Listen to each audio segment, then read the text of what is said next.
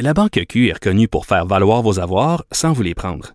Mais quand vous pensez à votre premier compte bancaire, tu sais, dans le temps à l'école, vous faisiez vos dépôts avec vos scènes dans la petite enveloppe. Hmm, C'était bien beau. Mais avec le temps, à ce compte-là vous a coûté des milliers de dollars en frais, puis vous ne faites pas une scène d'intérêt. Avec la Banque Q, vous obtenez des intérêts élevés et aucun frais sur vos services bancaires courants. Autrement dit, ça fait pas mal plus de scènes dans votre enveloppe, ça. Banque Q. Faites valoir vos avoirs. Visitez banqueq.ca pour en savoir plus. Cube Radio. Radio. Cube, Cube, Radio. Le retour de Mario Dumont. Deux heures d'info. De 15 à 17. Il provoque et remet en question. Il démystifie le vrai du faux. Mario Dumont et Vincent Dessureau. Le retour de Mario Dumont. Bonjour tout le monde, bienvenue à l'émission. Mercredi 2 octobre, bienvenue à Cube Radio. Bonjour Vincent. Salut Mario. Comment Grosse ça va? journée. Grosse journée, surtout pour toi. Ben oui, je vais travailler jusqu'à 11h et quelque chose ce soir, mais quand même, Ben, c'est agréable. Je pense qu'après les chefs, là, c'est toi qui es le plus, plus dans le jus, peut-être, dans la, dans la journée. C'est pas sûr. Les Avec chefs et, leur- et leurs entourages. Mais euh, pour bien du monde, hein, c'est ce qui me frappe aujourd'hui. Pour beaucoup d'électeurs, beaucoup de citoyens, c'est comme c'est. C'est aujourd'hui que ça commence, là. C'est comme si la campagne, jusqu'à maintenant, il y a eu le déclenchement. Puis là, ils, ont- ils se sont promenés dans le Canada. Ils ont, On le surveille du coin de l'œil. Ouais, ils ont fait leurs promesses. euh, promesses pour une partie, je pense, les gens disent ouais, qu'est-ce qu'on doit croire quand on va tomber les milliards, qu'est-ce qu'on doit croire et pas croire là-dedans. Mais là, c'est comme si la vraie, la vraie affaire, ça commence aujourd'hui. Est-ce est-ce qu'au euh, Canada anglais, à quel point on suit un débat francophone quand même? Euh, ben, pas- Surtout en au terme d'analyse, En fait, là. à, moins qu'une petite partie de la population très politisée et bilingue, là, qui vont regarder vraiment le débat. Mais surtout au niveau de l'analyse après. Ouais, c'est ça. C'est qu'ils vont en avoir. Dans leur bulletin de nouvelles, il va y avoir un rapport complet où les bons coups, les moins bons coups, avec les traductions. Mais tu sais, des fois, juste l'atmosphère, s'il y en a un qui se fait planter ou qui s'en sort mal ou qui s'explique mal.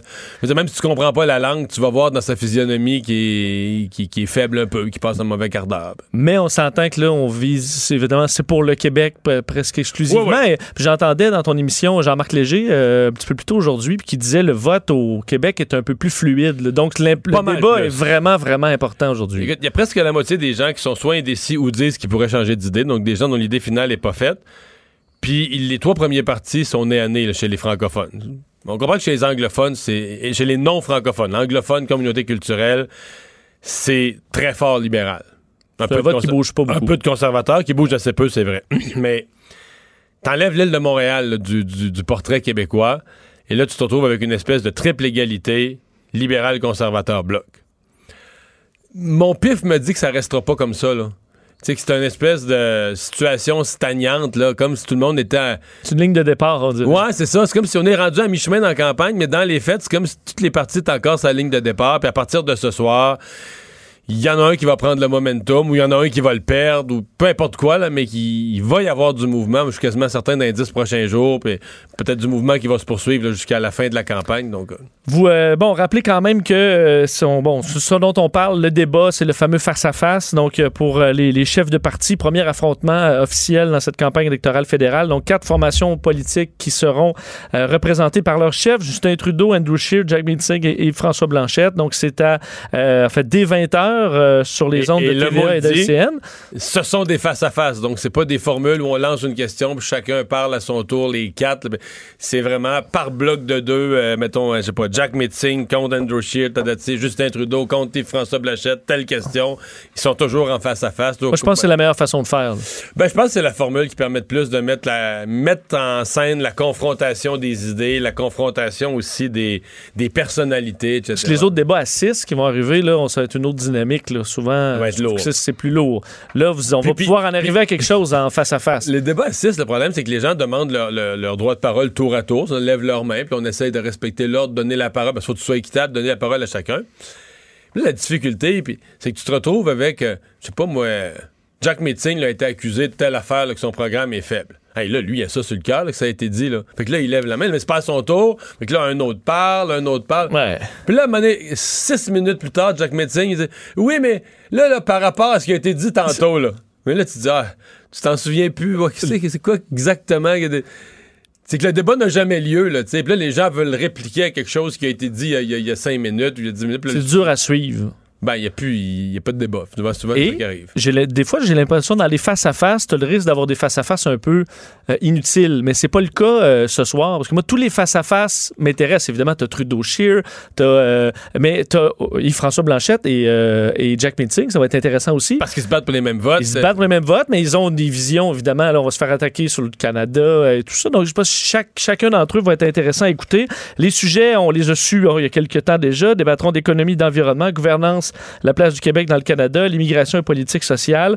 Euh, donc, couverture euh, des 18 heures. D'ailleurs, on disait que tu avais une grosse journée. C'est qu'à compter 18 heures, tu seras là euh, également avec bon, Dimitri Soudas, Emmanuel Latraverse, Thomas Mulcair pour analyser tout ça. Mais il y a beaucoup d'actions. L'émission, pour l'avoir déjà vécu, l'émission, ce qu'on appelle d'avant-match, l'émission de deux heures avant, c'est pas deux heures à placoter. là.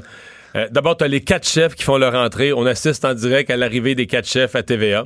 Euh, là, ils vont dire quelques mots. Il y a un petit lutrin là, tu sais, en rentrant. Quelques mots, mais un peu le- leur état d'esprit. Là, tu, nous, on est comme. Mais mettons, quelqu'un comme moi qui en a vécu des débats, là, je les observe. OK, il est nerveux, il est pas nerveux, il a l'air confiant. Tu sais, déjà, on se fait une idée de leur. Un peu leur état, État d'esprit. d'esprit, puis tout ça. Euh, après ça, euh, il va y avoir des entrevues aussi. Chacun des partis a accepté de nous donner euh, comme invité un- un- un de- une des personnes qui a participé à la préparation du débat. là. Donc, il ne pas dire qu'ils vont nous dire tous les secrets, mais quand même, ils vont nous jaser un peu. Là, que là on voit comment euh, ils vont soit essayer de baisser les attentes ou amener le focus sur Ah, tel sujet, très important. Dire, OK, OK, OK, ça veut dire que ce soir, euh, euh, Blanchette va être sur tel point parce que là, son, son, son conseiller a l'air à pousser pas mal ou son, son Mais- stratège a l'air à pousser pas mal là-dessus. Eh bon, là, t'es, parce que toi, tu as fait qua- quatre débats des chefs. Quand même quelques questions euh, Oui, de, de, de- base, parce que les gens, évidemment, on le voit le résultat, mais on voit pas toute la préparation. Admettons, euh, dans, dans les, les- les dernières.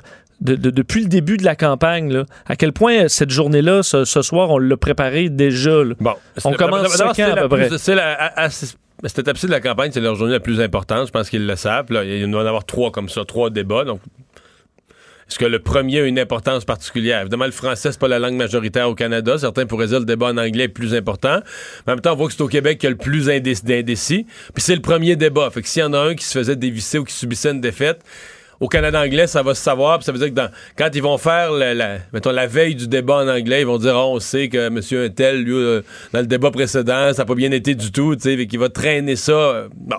Fait qu'ils ils connaissent l'importance. Moi, je vais te dire, l'expérience. C'est pour ça que là, je pense à Justin Trudeau qui a un avantage de l'avoir déjà vécu. Mais l'expérience des débats, il faut que tu aies une équipe qui travaille sur le débat. Le premier débat que j'ai fait, c'était la même équipe de contenu qui me conseillait tous les jours. Donc, quand on est arrêté, mettons 48 heures, t'arrêtes l'autobus 48 heures après deux jours, préparer le débat, c'est ce même monde-là qui sont tombés en mode débat. Mais des gens là qui roulent à fond de train depuis deux, trois semaines dans l'autobus, qui font des communiqués de presse, des contenus, qui préparent des répliques, qui sont déjà fatigués, qui n'ont pas vraiment eu le temps de penser à ça. Euh, dans les trois débats suivants, on a créé une équipe, on a pris du monde à part. Euh, des fois, des gens qui font pas de la politique à temps plein, mais qui sont prêts à faire du bénévolat, mais des gens qui ont beaucoup d'expérience, qui connaissent bien le programme, connaissent les contenus. Et on a fait une équipe débat qui a commencé avant même le déclenchement. Mettons une semaine, deux semaines avant le déclenchement. Donc, mettons 4-5 semaines avant le débat, là, Qui est pas dans la frénésie, qui est à part. qui est à part.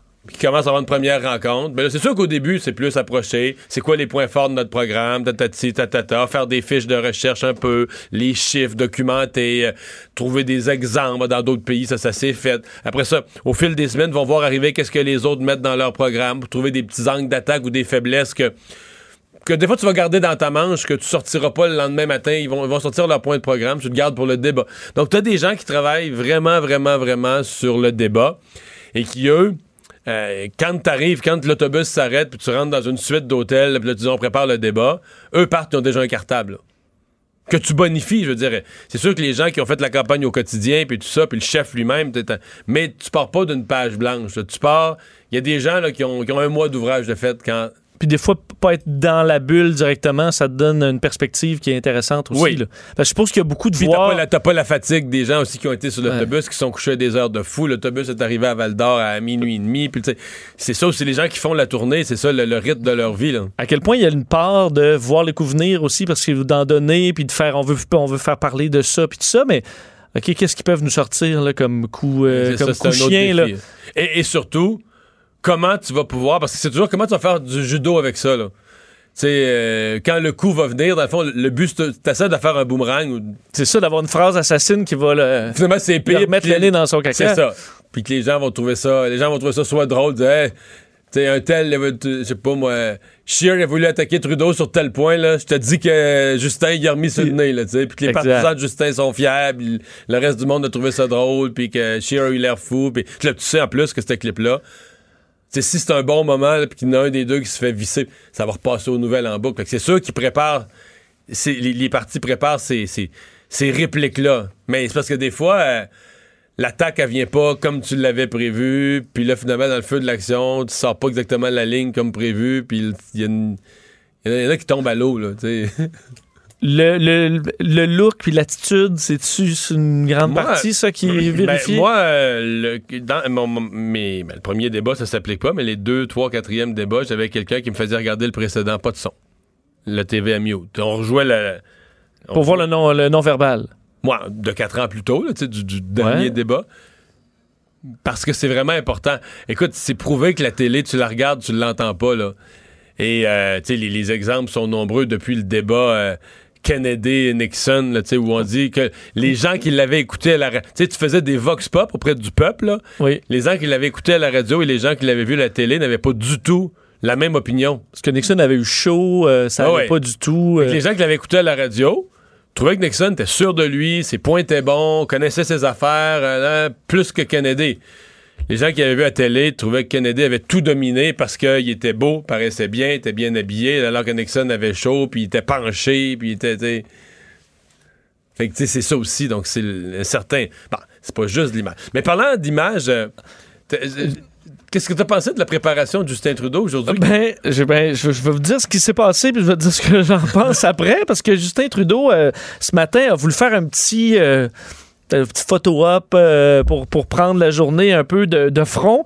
Et euh, il a choisi de monter sur un ring de boxe euh, ce matin, donc pour avoir l'air un peu euh, fighter, Combatif. combatif. Alors, euh, il avait prévu un entraînement avec Ali Nestor, champion de boxe, fondateur euh, de- d'organismes, euh, le- les Princes de la rue et tout ça. Alors, vraiment quelqu'un euh, de- de- d'impliqué. Euh, et, euh, et bon, il, s'est présenté pour là donner quelques jabs et tout ça pour euh, se, se- préparer. Et euh, écoute, euh, en fait, je suis obligé d'être d'accord avec qui François Blanchette qui a tweeté là-dessus. euh, euh, au- aujourd'hui, disant d'ailleurs ben, que lui, sa formation faisait une offre sérieuse, agit de façon sérieuse et travaille de façon sérieuse. Pas de médias invités au gym ce matin, ni avec ma douce cet après-midi, ni déguisement, ni spectacle, ni maquillage. Comme disait l'autre, le Québec mérite mieux. Il me semble que Justin Trudeau s'est ouvert la porte à Ben se moi- faire taper ouais. dessus sur encore un autre déguisement à matin. Mais moi, ce qui m'a frappé, c'est l'écart de perception. Parce qu'en 2015, Oui. Justin Trudeau fait la même chose. Dans le débat en anglais, je pense qu'il était allé faire du canot. Puis dans le débat en français, de la boxe ou quelque chose du Ouais. genre. là. Puis, ce que j'entendais, les, les réactions des gens, c'était c'est le fun. C'est bien. euh, après les années de l'ère, Stephen Harper, un politicien plate, ça fait vieux, ça fait, ça fait encrouter, là, tu sais. Là, t'es comme, c'est comme ça fait fou. Justin Trudeau, ça fait du Ouais, nouvelle un peu d'air génération. frais. Nouvelle génération. C'est Harper qui aurait fait ça. fait du sport, euh, fait du sport, détendu, jour de débat, ça n'empêche pas d'avoir un petit peu de plein air en canot, un petit peu de boxe, euh, des images surprenantes, décoin, ça faisait décoincer. Puis là, il fait la même même chose, là, quatre ans plus tard, il fait le même geste à peu près à la même heure l'avant-midi. Puis là, j'écoute les gens, puis c'est un peu comme, voyons, c'est c'est ce qu'il fait encore. Ben, moi, j'avais. Moi, en fait, j'étais. C'était l'incompréhension, moi, ce matin. Dire, je peux pas croire qu'il n'y a pas un conseiller qui dit Hey, là, le costumage, je comprends que tu fais de la boxe, puis ça implique que tu te mets un petit casque, puis des gants de boxe, mais. C'est encore un costume, là. C'est pas, pas un vrai boxeur, là. là il, il se prépare pour un débat des chefs, là. Les, les, les- euh, le ring de boxe, là, c'est loufoque. En fait, dans la mesure où t'abuses. Ouais, que parce que dans le fond, c'est que depuis quatre ans, il a abusé de tout ça. Là. il a bu- ouais, oui, de scénario. En fait, c'est que moi, si, admettons, je mets tellement souvent le même linge au travail, c'est un peu le cas, mais si, admettons, je mets tellement souvent le même linge au travail que les gens le remarquent, mais si je veux, tu sais, backtracker, là, Ben, ma chemise, là, euh, verte fluo, je, je la mettrai pas pendant un bon bout pour qu'on l'oublie Ouais. avant de la remettre. Mais dans Avec les costumes puis les drôleries, Donc, on dans peut-tu ce arrêter? ton impression, c'est qu'on aurait dû dire ce matin, là, si tu veux aller faire de la boxe, on va le faire, on ne dira pas ça aux caméras, tu vas aller le faire en privé. Bah oui, c'est correct. Et si on invite les caméras pour un petit 15 minutes de prise d'image, mais la prise d'image, on va en faire, là. Euh, premier ministrable. Pantalon noir, chemise blanche, à la limite, tu roules tes manches, des documents, le, le- le dernier budget, des- Oui, ben c'est oui sur un vrai bureau de, je veux dire, puis pas de petits bas euh, avec des bonhommes sourires ou des euh, Rien. non, Des bas unis. Des bas unis. Il faut quand il faut que tu reviennes là, lâche ça, mais toi pas un chapeau de paille, euh, fais rien. C'est l'air d'un premier ministre. Je pense que c'est ça qu'une fois que t'as trop fait de drôleries, faut que tu reviennes à la base. Puis je pense que c'est ça que Mais moi ça je veut dire que ces conseillers, considèrent que c'était encore bon ce matin. là. Ben oui, mais on l'a assez vu faire ce genre de truc-là. Peut-être que pour Shear, tu dis, ah ben on veut le décoincer, on va le faire faire une activité surprise ce matin, on va le faire envoyer, je sais pas où, le prendre, euh, faire un petit jogging. euh, mais pas, pas Trudeau. Trudeau, tu le costumes pas?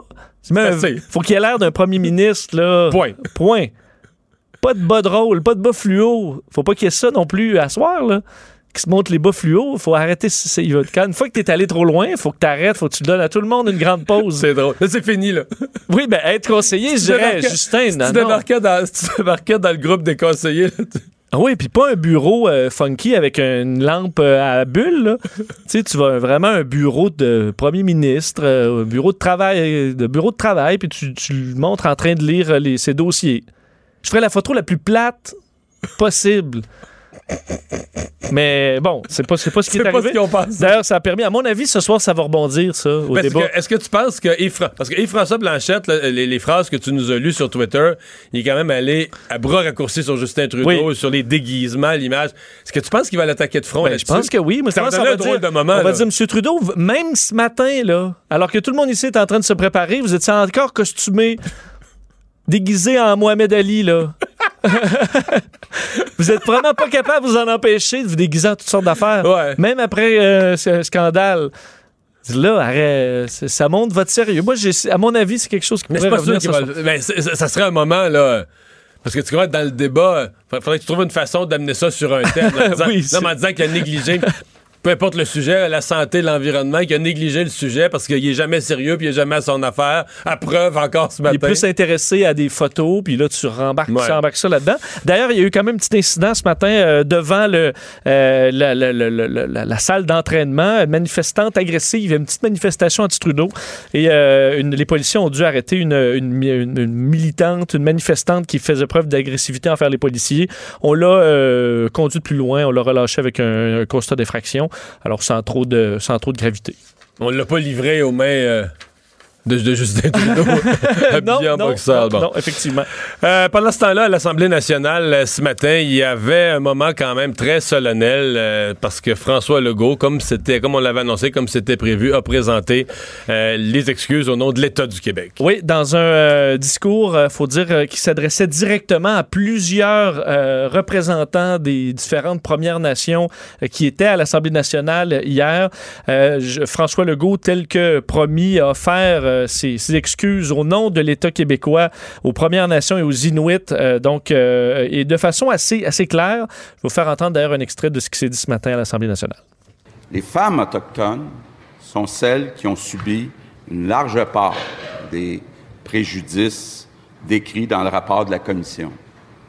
L'État québécois n'en fait pas assez et cette situation est indigne de la société québécoise. En conséquence, j'offre aux membres des Premières Nations et aux Inuits du Québec les excuses les plus sincères de l'ensemble de l'État québécois. L'État québécois a manqué à son devoir envers vous. Il vous demande aujourd'hui pardon. Sait que tout ça arrive après un rapport dévastateur euh, de, la, commission Vient qui dénonçait de la discrimination systémique euh, dans le- le- les, services publics québécois. Donc, euh, ça vient avec une série de mesures et l'une de ces mesures-là était des excuses de l'État québécois. Il faut dire qu'avoir la réaction des représentants des Premières Nations et des Inuits qui étaient à l'Assemblée nationale, je pense que le discours a été bien reçu. On les a vus se lever. Ils ont été chaudement applaudis par tous les députés, députés sur place. Alors, je pense que ça, ça a été bien fait, bien reçu. Évidemment, ce qui est demandé par la suite, c'est de passer de la parole aux actes. Euh, François Legault semblait vraiment s'engager dans un processus plus étoffé que simplement des, excuses. Il a dit d'ailleurs dans le discours que les excuses n'étaient pas suffisantes. On doit comprendre les raisons qui ont mené à cette situation. On doit changer les choses. Alors, on promet du côté du gouvernement du Québec d'analyser chacune des recommandations du rapport euh, et de les mettre en pratique dès que possible. C'était bien fait. J'ai trouvé ça ce matin. J'ai trouvé que c'était. Est-ce que, est-ce que les actions vont suivre? Puis c'est pas si simple. C'est malgré tout, malgré que c'était un moment solennel, puis tout ça, de s'excuser.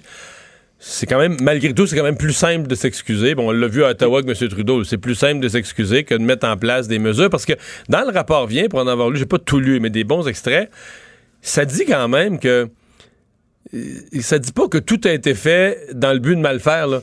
Ça dit qu'il y a eu au fil des années beaucoup d'efforts, exemple de, de politique sur papier où on a dit là, on va changer notre approche avec les communautés autochtones, les Premières Nations, dans différents ministères, dans différents services. Et, et sur papier, on a, on a mis, mettons, le point A, point B, point C, point D, là, des nouvelles attitudes, des nouvelles approches c'est plus dans les faits, dans l'exécution. Soit les gens étaient pas formés, ou soit les gens étaient encore. C'était écrit ça sur le papier, mais dans les faits, les gens étaient encore pleins de préjugés. Puis. Ou des fois, on arrivait avec, de ce que je comprends, avec nos solutions. euh, nos solutions de blanc, là. Ouais. T'arrives dans des communautés où, sans voulaient- écouter nécessairement leurs solutions à eux, ou du moins le, le, le, le faire de Fait que ça correspondait pas du tout à leurs attentes. Donc, c'est plus des choses comme ça parce que la commission vient reconnaît que reconnaît pas qu'il n'y a pas eu, dans le fond, des efforts là, à, à certains moments, mais que c'était pas. C'est soit pas suffisant ou soit carrément, dans certains cas, c'était pas la bonne affaire. C'était comme des bonnes intentions, des vœux pieux sur papier, plein de bonnes intentions, mais qui se sont jamais matérialisés dans des vrais, des vrais progrès. Et souvent, on a quand même euh, ben, critiqué ou ri un peu des excuses gouvernementales, parce que bon, Justin Trudeau en a fait une bonne série, mais euh, je pense que pour ceux à qui on s'adresse, ça a quand Ça même une force. Ça a quand Ouais, même ouais. une force. Mais, on, se ramène un peu à la discussion précédente sur M. Trudeau, là. C'est pas la première fois qu'il s'est excusé qu'on a dit ça. C'est qu'à un moment donné, il était un rythme de deux par année, là. Ben là, c'est parce que tu peux pas tout le. Ce qui fait que le moment de ce matin ici solennel, puis qu'à l'Assemblée nationale, t'aurais entendu voler une mouche, puis les partis d'opposition disaient pas un mot, puis tout le monde regardait en haut les grands chefs des tribunes. C'est parce que c'est rare. Tu sais, mettons, à l'Assemblée nationale, je te dirais ça doit arriver, mettons, une, fois par décennie, puis je suis même pas sûr, là. C'est- Tu sais, comment c'est. c'est- C'est un événement rare et c'est fort. ça. C'est ça qui se met à t'excuser toutes sortes d'affaires tous les trois mois. À un moment donné, ça perd de, ça perd de son sens. Là. Ça perd un peu de, son, caractère solennel. Euh, un candidat gênant, c'est notre collègue Jonathan Trudeau ce matin qui a sorti ce, dossier dans le journal de, Montréal, dans le journal de Québec. Le candidat gênant à défendre pour euh, le Parti libéral de M. Trudeau. Oui, candidat dans le comté de Pierrefonds-Dollard, Samir Zuberi, euh, qui a dû s'excuser de certains de ses propos tenus dans une entrevue à la radio anglaise de l'Université McGill en 2016. C'est effectivement notre collègue euh, Trudeau qui a sorti cette, euh, nouvelle-là, euh, menant donc à des excuses du candidat. C'est qu'il a euh, réagi. Samir Zuberi au projet à cette époque-là de, charte de la laïcité du Parti québécois. Évidemment, à l'époque où c'était Bernard Drainville. Et on, il critique, évidemment, la charte, mais dans des mots peu acceptables. Entre autres faits, bon, on parle de Bernard Drainville comme un penseur extrémiste et explique même que, selon lui, Bernard Drainville, s'il était en Syrie ou en Irak, ferait partie de l'État islamique. Je vais faire entendre un extrait de cette, euh, de cette entrevue qui date de 2016. When Pauline Marois was um, leading the province, she ushered in a very uh, racist um, piece of legislation called uh, the Charte de Valeur. Drainville's discourse was, as you said, very marginalizing, um, very uh, racist. I don't know uh, where Drainville is uh, coming from, but he, he, if I think if he was in another context, let's say in Iraq or Syria, he would be an ISIS member. Bon, alors traite euh, Bernard Dréville de raciste et dit qu'il ferait partie de l'ISIS, de l'État islamique, s'il était de- en Syrie ou en Irak. Évidemment, faisant référence à un groupe terroriste parmi les plus violents euh, euh, de l'histoire. Alors, euh, s'ajoute à ça quand même des d'autres éléments. Sur Facebook en 2011, Parce euh, que l'État islamique n'a jamais déposé des législations devant des parlements pour débat. Là. dans des Il démocraties. coupait des têtes. Là. Effectivement. Brûlait Il- des gens vivants, euh, enlevait des. Bon, alors, on, on parle Comparaison du pire à peu odieuse. près, compara- comparaison odieuse. Euh, sur Facebook, en 2011, il avait aussi, entre autres, mis en doute l'implication d'Oussama Ben Laden dans les attentats terroristes euh, de, de, de- du 11 septembre 2001. Euh, il avait, bon, aussi traité François Legault de, de raciste là, dans le dossier du taux de natalité au Québec et de la, démogra- de la démographie. Alors, quelques citations, bref, embarrassantes, qui ont mené euh, le candidat à s'excuser aujourd'hui. Il a envoyé donc des excuses à Bernard Drinville, disant Je désire offrir mes plus sincères excuses à M. Drinville pour les propos insensibles et déplacés que j'ai tenus en 2016, disant avoir consacré sa carrière à la défense des droits de la personne ainsi qu'aux valeurs d'inclusion et de justice sociale, se disant lui-même donc une minorité visible. Je me sentais à l'époque personnellement interpellé par les débats entourant la Charte des valeurs. Sauf que sa présence dans l'équipe de M. Trudeau, euh, ça, ça vient en ajouter. Mettons qu'on accepte ses excuses, ce qui est assez difficile pour moi, là.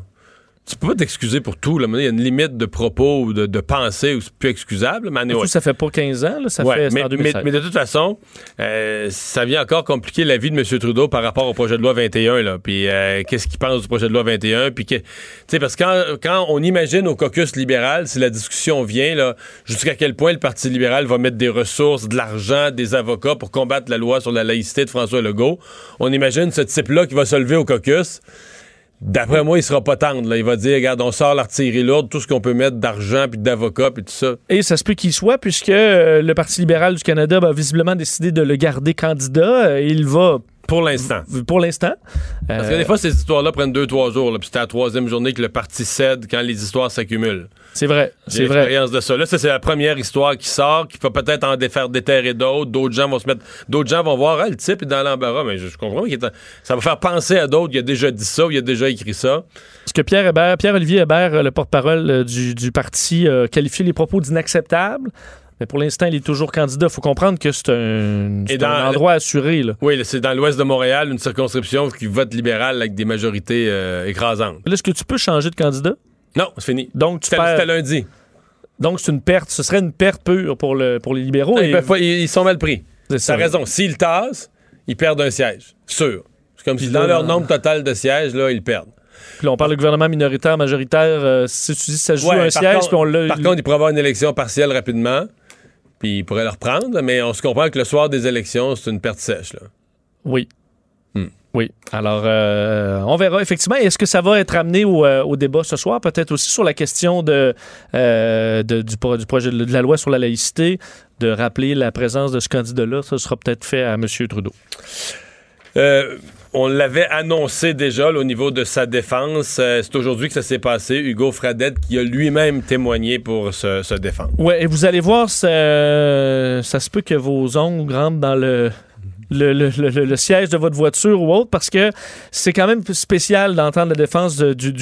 Évidemment, c'est au jury à, décider euh, de façon complètement libre, mais aujourd'hui, Hugo euh, est allé se défendre. Évidemment, lui qui souhaite euh, être, en fait, qui, qui- dit effectivement avoir tué Véronique Barbe, mais dans un cas d'homicide involontaire. Il, sanglotait donc au moment de sa défense aujourd'hui. Il était entre deux agents correctionnels lorsqu'il a raconté sa version des faits sur euh, le meurtre de Véronique Barbe euh, et de, et de M. Lacasse. Donc, il a euh, raconté les circonstances du 14 septembre 2017. Ce En dit- résumé, il a expliqué au jury de quoi il a été victime. Exact, parce que c'est lui la victime. Et euh, vous allez voir qu'il y a une victimite sur plusieurs jours. C'est ça qui est quand même un peu particulier. Je vous raconte, il dit donc, d'un, avoir beaucoup de colère accumulée à ce moment-là. Euh, c'est clair que les fils se sont touchés. Et là, je le cite, là, le chaudron a explosé. Euh, il aurait donc tué sa conjointe après une chicane qualifiée de houleuse, après que celle-ci lui attaquait avec un couteau de cuisine et a essayé de le garrocher dans les marches. Les mots utilisés par Fredette. Menaçait aussi de le faire arrêter par la police. Euh, on sait que le couple vivait des moments difficiles. Ils avaient consulté un thérapeute qui a été euh, bon, qui, qui a fait son témoignage également.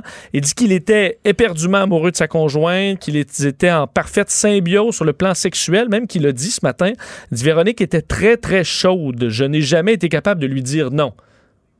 Donc il dit ça en salle de cours ce matin. Jusqu'à quel point ça rapporte? Je, je trouve que dans la défense, il y a beaucoup d'éléments. Même, mettons, sa personnalité à elle, tu sais, était, mettons, était négative, elle disait des, des- des propos négatifs.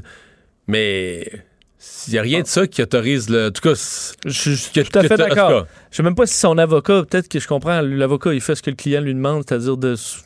Mais bon, pour te terminer l'histoire, euh, il a indiqué donc, d'un, ne pas se souvenir des gestes euh, au moment de, de la mort de, de Véronique Barbe. Il dit, après, et je le cite, après c'est un flash, je vois Véronique couchée sur le dos dans la cuisine avec un couteau dans la poitrine et il y a plein de sang.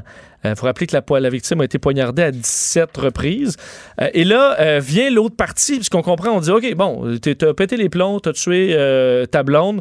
On sait qu'après, il est parti avec un enfant, a tué une autre personne. Alors là, l'explication continue. Il- à ce moment-là, il est paniqué parce qu'il voit qu'il y a un enfant qui a assisté à la scène d'horreur. Alors, prend la fuite avec l'enfant. pour le protéger. Ben, il dit là, euh, il dit à ce moment-là, quand même, les images le, le hantent, euh, ça le dégoûte. Il dit qu'il aimait sa blonde. Euh, on sait qu'il s'est rendu à une halte routière dans la chute, dans les Laurentides, pour aller faire ses besoins dans un boisé. Alors, laisse l'enfant là en disant cache-toi sous une couverture. Il s'en va faire caca dans le bois. Euh, revient et là l'enfant n'est plus dans le camion blanc il est plutôt avec Yvon Lacasse le monsieur qui euh, le- le- semblait le tirer par le bras Euh, on sait qu'Yvon Lacasse avait vu l'enfant avec des, les- du sang. sang. sur lui et probablement pour le protéger D'après moi, si tu voyais un enfant de 6 ans dans une halte routière avec du sang à ses mains, tu t'interrogerais toi aussi. ça se peut que tu, tu veuilles le, le protéger. Et là, il dit, il sort du bois, voit Yvon Lacasse avec l'enfant. Il dit, J'ai l'impression qu'il va se faire enlever. J'ai dit au monsieur de le lâcher en l'agrippant par le collet. Il m'a donné un coup, ça m'a brisé les lunettes. J'ai engagé le combat en répétant qu'il ne voulait que protéger l'enfant. Et là, il a entendu un bruit sourd, comme un craquement. Il dit, il n'y a eu aucun mouvement après ça. Le monsieur ne bougeait plus, il était inerte, ne respirait pas.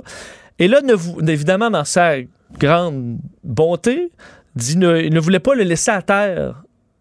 Par respect. Monsieur, par respect, là, Bon, mon pauvre bon, monsieur, bon. il est décédé. L'ambulance, les services d'urgence, tout ça, réanimation, non, c'est peut-être Lui, il n'était plus là. là. On était vraiment dans le respect seulement parce qu'il décide donc de ne pas le laisser par terre et de plutôt le placer dans son véhicule et d'aller le déposer dans le boisé. Qui est bien plus respectueux. C'est ce que je comprends. Et là, il dit ça n'avait pas de bon sens que l'enfant voit tout ça. Alors, j'ai décidé d'arrêter le bord. l'enfant était deux heures dans l'auto avec le cadavre à bord. Ben non, ben, ben, pendant un certain temps, mais il a décidé donc d'arrêter sur le bord de la route. Euh, et il comme le monsieur était raide, euh, ben, il dit dans ma tête, il était, il était décédé. Alors on a retrouvé le corps, on sait, six jours plus tard. Et là, il était encore en- hanté par les images des deux victimes ensanglantées et, souhaitait, et, et il se rappelait que l'enfant avait vu ça. Alors il souhaitait en l'emmener voir les chutes Niagara pour le gâter. Et ça, c'est les mots utilisés par Fredette ce matin. Alors, s'il est parti avec l'enfant euh, vers euh, l'Ontario, c'est pour le gâter parce qu'il avait vu assister à deux meurtres. Euh, il dit Je savais qu'il venait de vivre un traumatisme, puis je voulais lui faire oublier ça.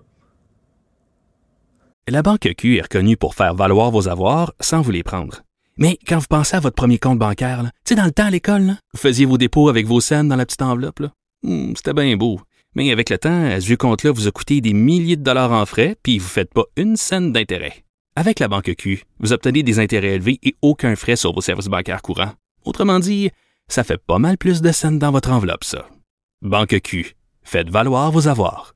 Visitez banqueq.ca pour en savoir plus. Euh, et là, finalement, arrive le moment de, de- l'arrestation et euh, on sait que les policiers disaient qu'il voulu comme frapper l'enfant avec un bout de bois. Il dit, bah ça, il a fait semblant de frapper l'enfant pour que les policiers, finalement, l'abattent, ce qu'ils n'ont pas fait. Il dit, le policier a été plus bright et a utilisé son taser. Et là, il a commencé à réaliser ce qu'il avait fait une fois au poste de police seulement lorsqu'on l'a accusé de meurtre. Et là, il a tenté de mettre fin à ses jours en se frappant la tête sur un évier et un banc de béton. Euh... Alors, c'est son, c'est son récit aujourd'hui, Que le jury a entendu. que le jury a entendu. Là, par contre, il va être contre. Une fois que tu acceptes d'être euh, témoin interrogé, au, au début, c'est ton avocat qui t'interroge pour te faire raconter ta version des faits. Ensuite, c'est l'autre avocat, le procureur de la couronne, qui va pouvoir le contre-interroger. D'après moi, il y a quelques, quelques questions Tu penses pourraient... être- Ben, y a quelques leviers pour le contre-interroger? Ben, ben, ben, sur- de A à Z, mais notamment toute la scène avec M. Lacasse, là, juste là, à mon avis, au moins 50 bonnes questions là, sur le déroulement, sur le pourquoi. sur- Je trouve ça mince moi-même. C'est sûr qu'on n'est pas là euh, pour entendre le récit au complet, là, on peut... mais euh, je sais pas vous, là, mais ça donne des frissons, mais je trouve ça, ça- je trouve ça mince.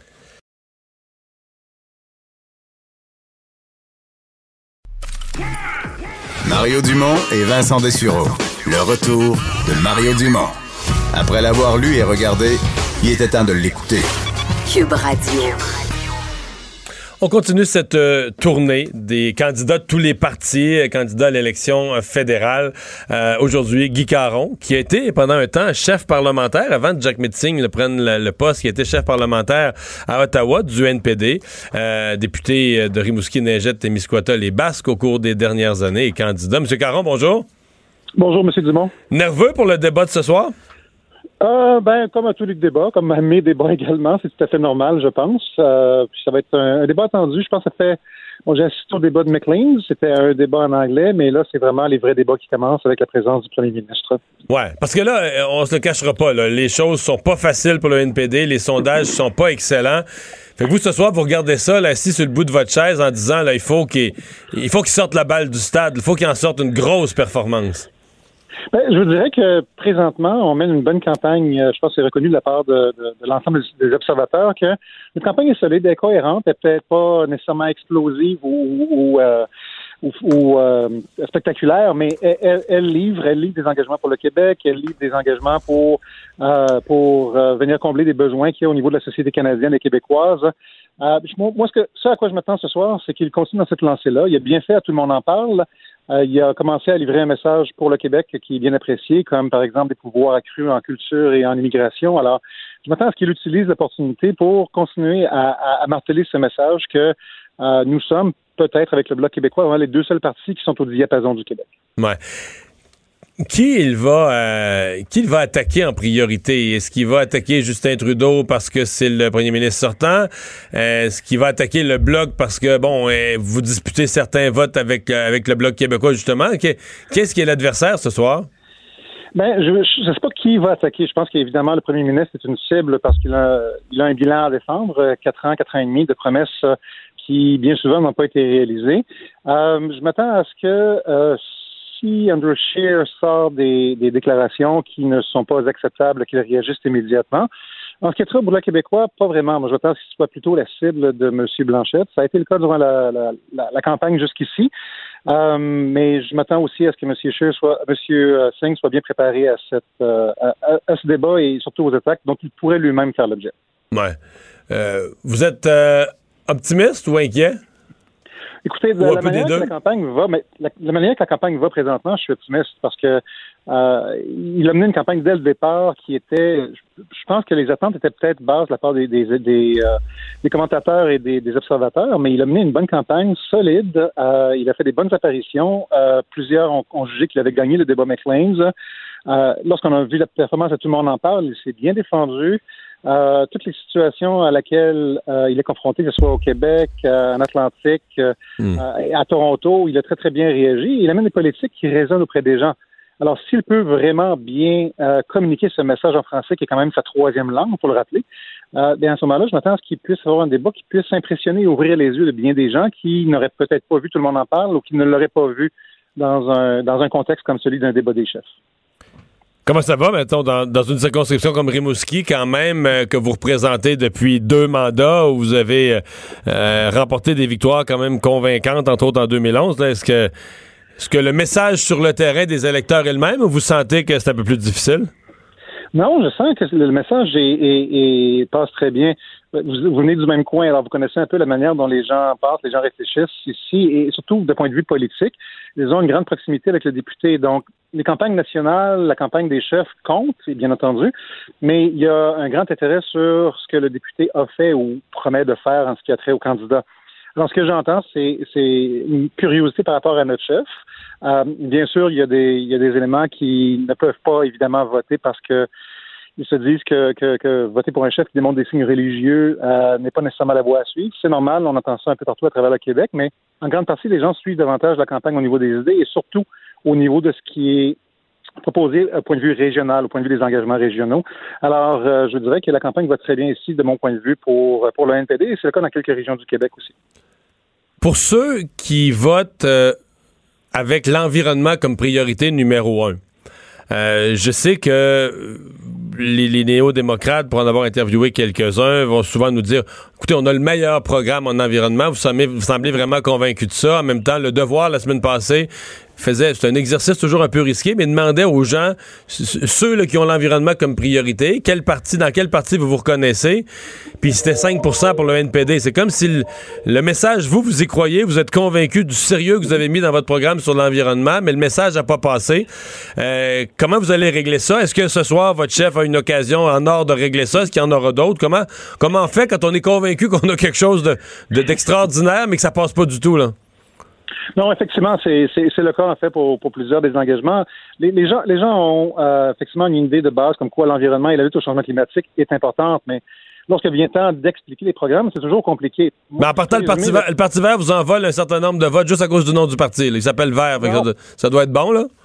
C'est ce qu'on appelle en bon français le branding, c'est-à-dire qu'ils sont verts, donc ils vont être bons par rapport à ça. Mais notre programme, j'imagine que vous avez parlé avec d'autres candidats qui vous ont dit que c'était bon, mais euh, l'avantage que nous avons, c'est qu'on peut parler directement aux travailleurs et travailleuses qui sont impactés par ce que nous proposons en termes de, lutte au changement climatique et de transition énergétique. C'est que ça doit se faire avec les travailleurs et travailleuses, ça se doit faire en, s'assurant qu'ils ne soient pas laissés derrière. Et ça, c'est un message qui prend du temps à pouvoir euh, parvenir aux, bonnes oreilles, que les gens comprennent qu'il faut euh, passer et transitionner au point de vue énergétique. Les gens le comprennent bien, ils sont là, mais tous les partis qui sont préoccupés par la question vont l'avoir aussi mais de quelle manière ça va vraiment se détailler par la suite et que ça va vraiment former un tout cohérent? Et ce qui est le plus difficile à expliquer, et vous savez que c'est pas facile d'expliquer les choses en campagne électorale d'une manière qui va être bien reçue par les gens. Alors, je m'attends à ce que le message soit vraiment plus concis durant les débats, comme ce soir et les deux débats qui vont suivre, un en anglais et un en français, pour euh, démontrer vraiment que le NPD a une préoccupation environnementale, non pas durant la campagne d'aujourd'hui seulement, mais depuis les 20-25 dernières années, et que ça va continuer, mais de pouvoir résumer en quelques lignes bien palpables l'essence de ce que nous proposons. Ouais. Euh, sur euh, différentes questions, il y a, des des analystes ou des gens qui regardent ça et qui disent si le NPD peut sauver quelque chose, s'il y a des sièges qui peuvent être sauvés, c'est vraiment sur l'île de Montréal, des territoires très à gauche qui ont voté, bon, les premiers premiers comtés à avoir voté euh, euh, Québec solidaire il y, a, quelques années passées. On dit c'est c'est peut-être là que le, NPD a le plus de chance, comme si on semble prendre pour acquis que à l'extérieur de l'île de Montréal, c'est bien plate pour les, les, quelques députés NPD, mais ils sont et, vos adversaires disent ça, les libéraux, les bloquistes, quand ils nous parlent de ce qui se passe sur le terrain, ils parlent comme si le NPD en dehors de Montréal c'était déjà fini. Euh, qu'est-ce qui vous donne confiance qu'il y aura un message euh, bon pour les régions dans, ce qui vient comme fin de campagne pour le NPD? Ben, je vous dirais que la plupart des commentateurs qui disent ça sont des commentateurs qui sont à Montréal. La réalité des régions est souvent occultée et pas vraiment bien connue. Euh, point de vue politique, dans les régions, les gens vont regarder la manière dont les députés vont travailler pour eux autres et, la visibilité va être autant plus grande en région qu'elle n'est pas si évidente pour les députés qui sont à Montréal.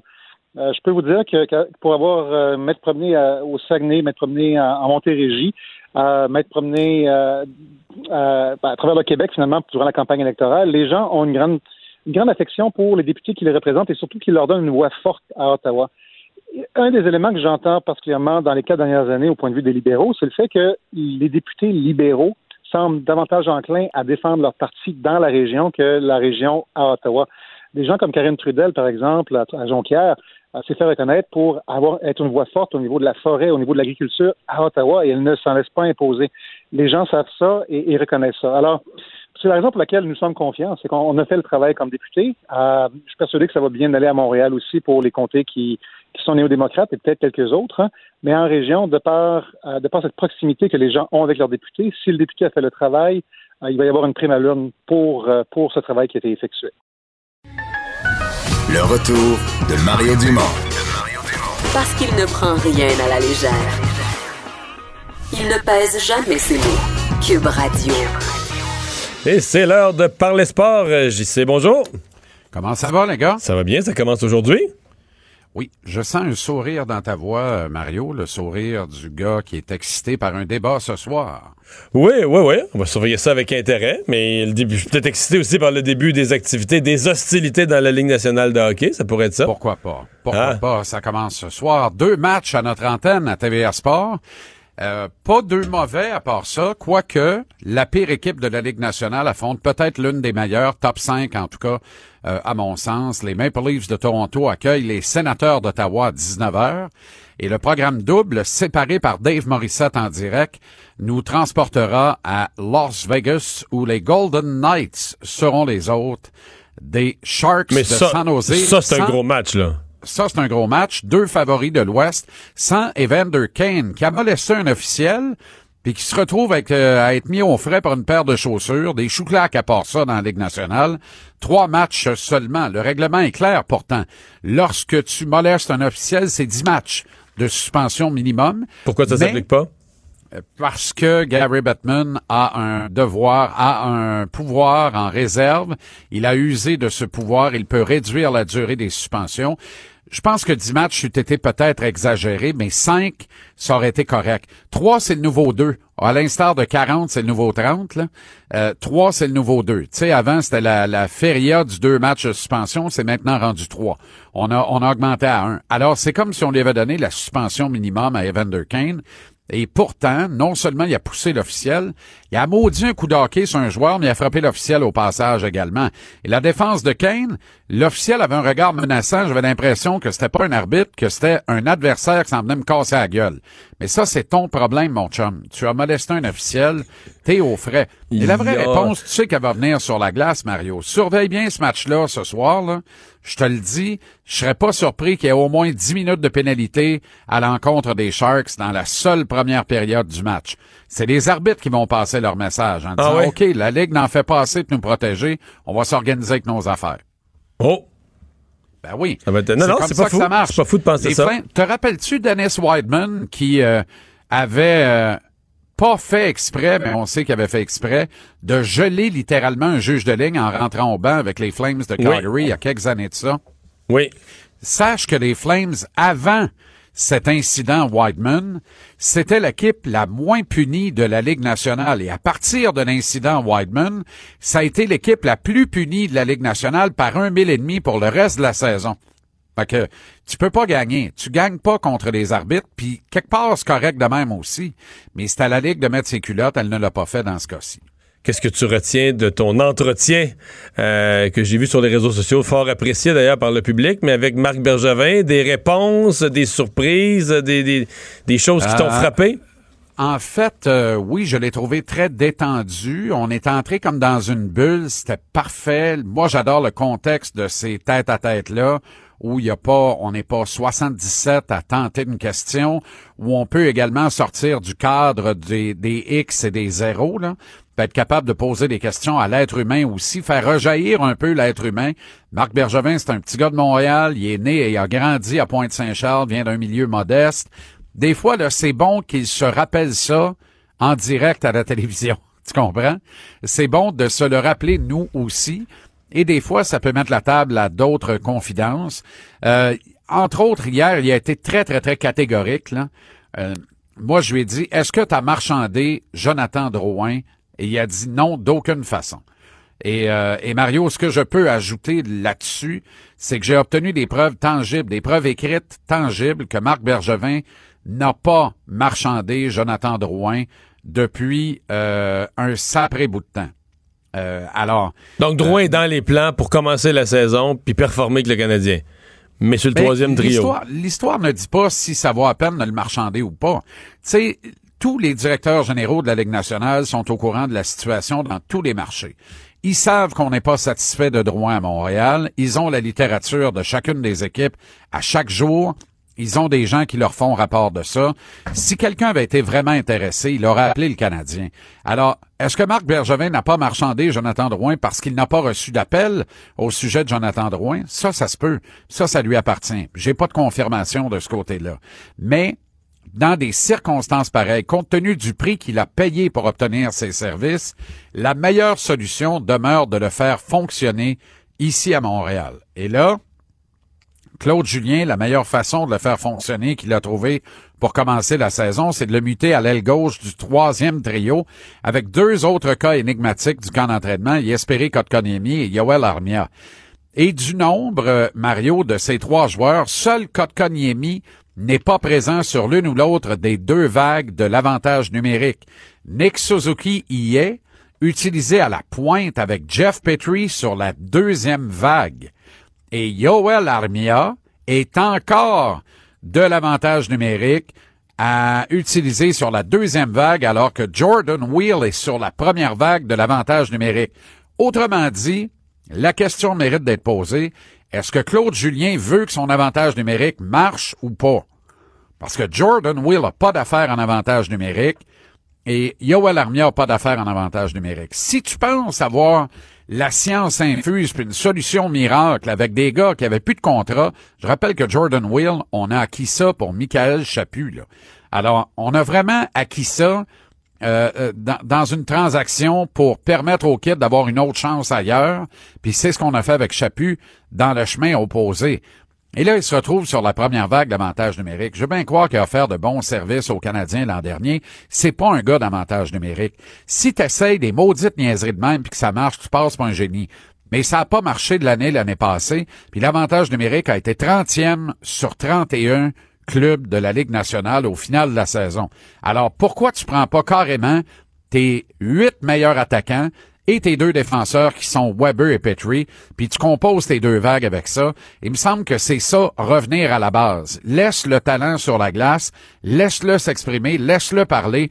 Tout ce que tu as besoin, dans le fond, en avantage numérique, c'est de dire, voici comment je veux qu'on transite de notre territoire vers le territoire admis. Voici comment je veux qu'on entre dans la zone adverse et qu'on s'y installe. Et voici comment je veux qu'on se positionne. Une fois que je vous ai dit tout ça, laissez parler votre talent et trouver une façon de marquer des buts. Moi, pour moi, c'est ça, revenir à la base. Mets tes meilleurs talents offensifs. un gars comme, Kotkaniemi, à qui, voyons, j'ai eu de la misère avec la, feria des poulettes au poulailler, un gars comme Kotkaniemi qui a besoin de confiance, mais de façon dramatique, et c'est de plus en plus vrai à mesure que les jours passent et qu'on ne le met pas dans les, les bonnes situations et sur les bonnes tables de négociation, au moins donne-lui une chance en avantage numérique. T'as coup, il produit là, ça va être bon pour son moral, ça va être bon pour le club, ça va être bon pour tout le monde. Hum. Ben, on va surveiller ça. Donc, dans le cas du Canadien, c'est demain euh, en Caroline le début de la saison. Fait qu'on va avoir l'occasion de s'en reparler demain. Est-ce qu'on sait exactement qui est habillé demain, les trios? Tout, tout est clair, là? Tout est pas mal clair, oui. Euh, vraisemblablement, à moins que quelqu'un glisse dans le bain ce soir, le Nick Cousins sera laissé de côté, ainsi que Christian Fullen et Mike Riley en défense. C'est donc dire que Kale Fleury, mon chou, va faire ses débuts officiels dans la Ligue nationale contre son frère Aiden Fleury des Hurricanes de la Caroline et Nick Suzuki sera là également à droite du deuxième trio avec Max Domi et Arturi Lekonen et sur la deuxième vague l'avantage numérique à la pointe. Celle-là non plus, je la comprends pas. Mais, tu sais, moi, je suis bien peu dans l'équation. Mais moi, je, peux dire que j'ai pas fini 30e sur 31 en avantage numérique l'an dernier, mais j'ai pas fini premier non plus, tu comprends? Ouais.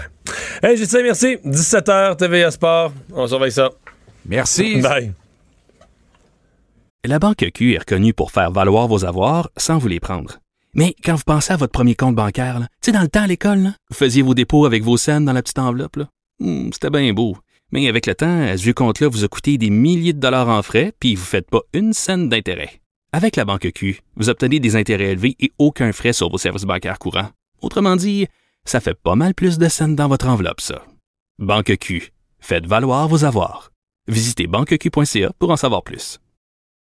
Et on va maintenant aller à notre chronique culturelle. Bonjour Anaïs. Allô? Alors, euh, on va avoir besoin d'avocats euh, parmi les ex-concurrents d'occupation double. Ben oui, vous, c'est la première fois que ça arrive comme ça, une poursuite.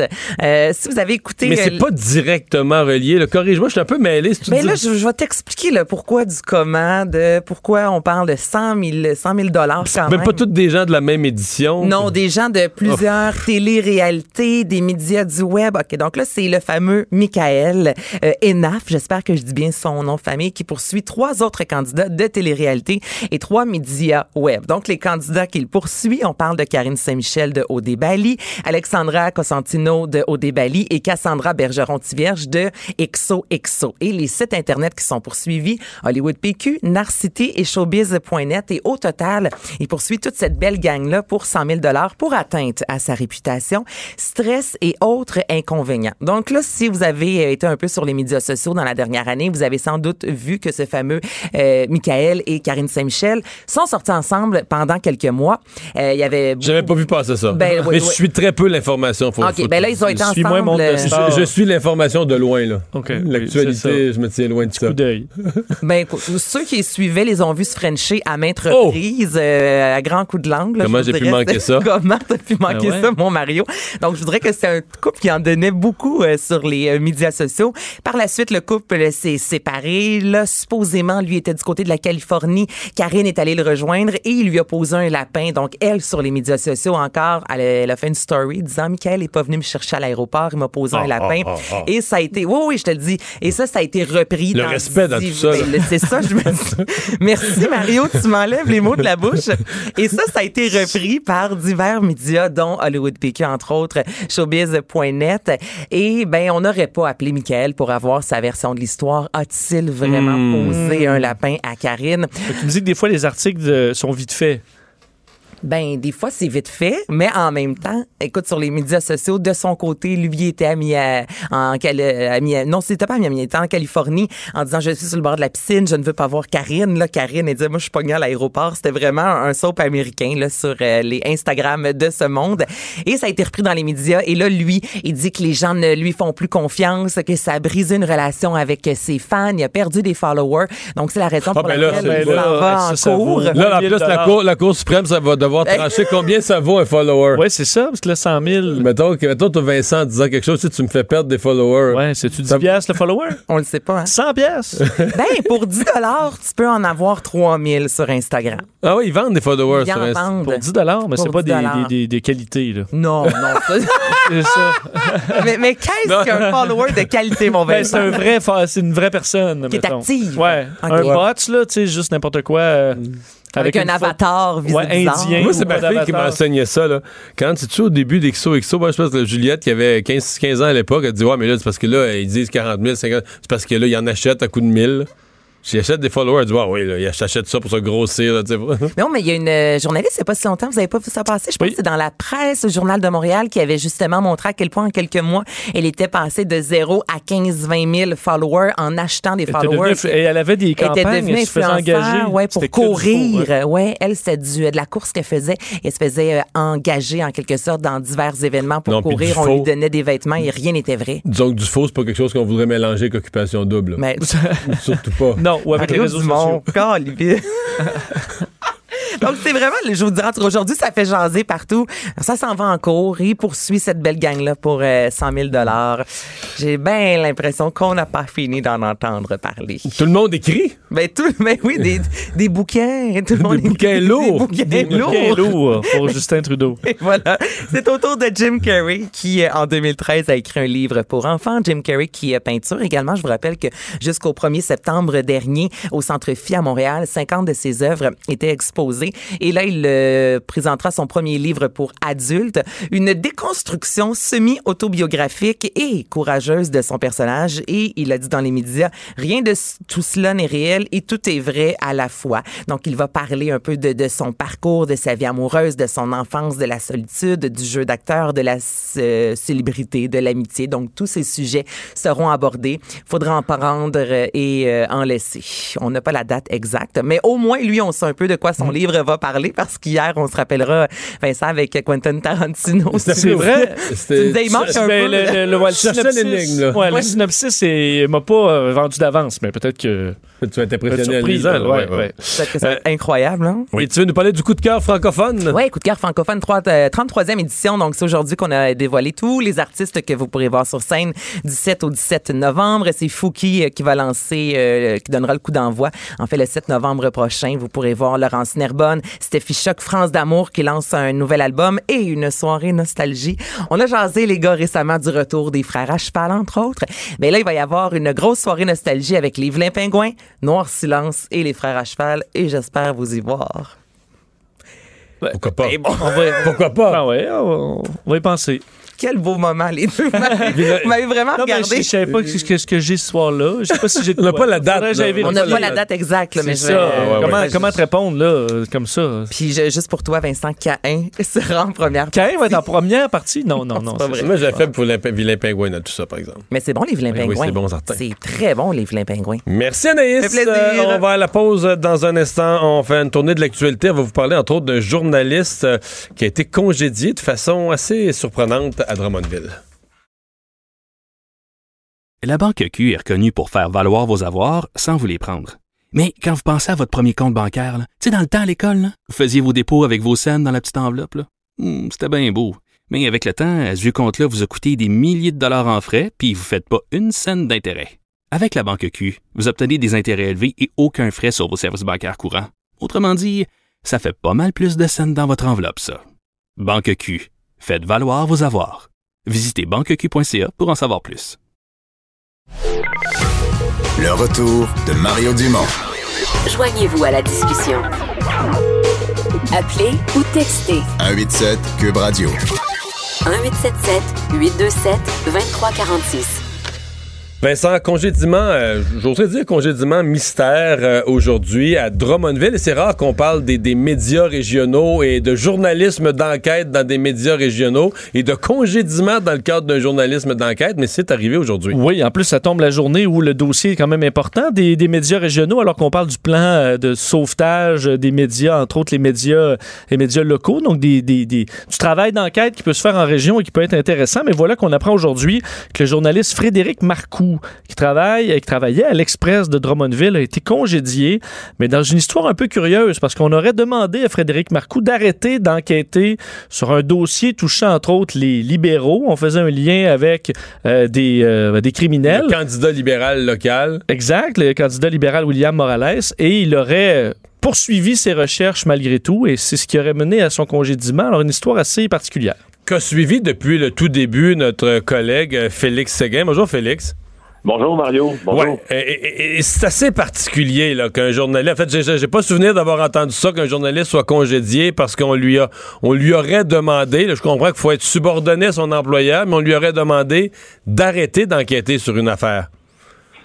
Ben, écoute, tout pointe euh, dans cette direction-là, Mario. D'abord, euh, résumons, là, le journaliste Frédéric Marcoux de l'Express de Drummondville est à l'origine d'une euh, publication bien fouillée là, qui rapporte que lors de l'Assemblée d'investiture de M. Morales pour le comté euh, fédéral de Drummond, donc dans Drummondville, euh, a été vu euh, enlaçant un individu qui est lié au crime organisé, dénommé Mazuera, euh, et sa conjointe d'ailleurs, qui est aussi euh, liée à certaines fraudes par le passé. Mazuera, euh, selon nos sources policières, ben, d'ailleurs, selon les, le plumitif et, et selon son casier judiciaire, était un importateur de cocaïne en gros d'origine colombienne.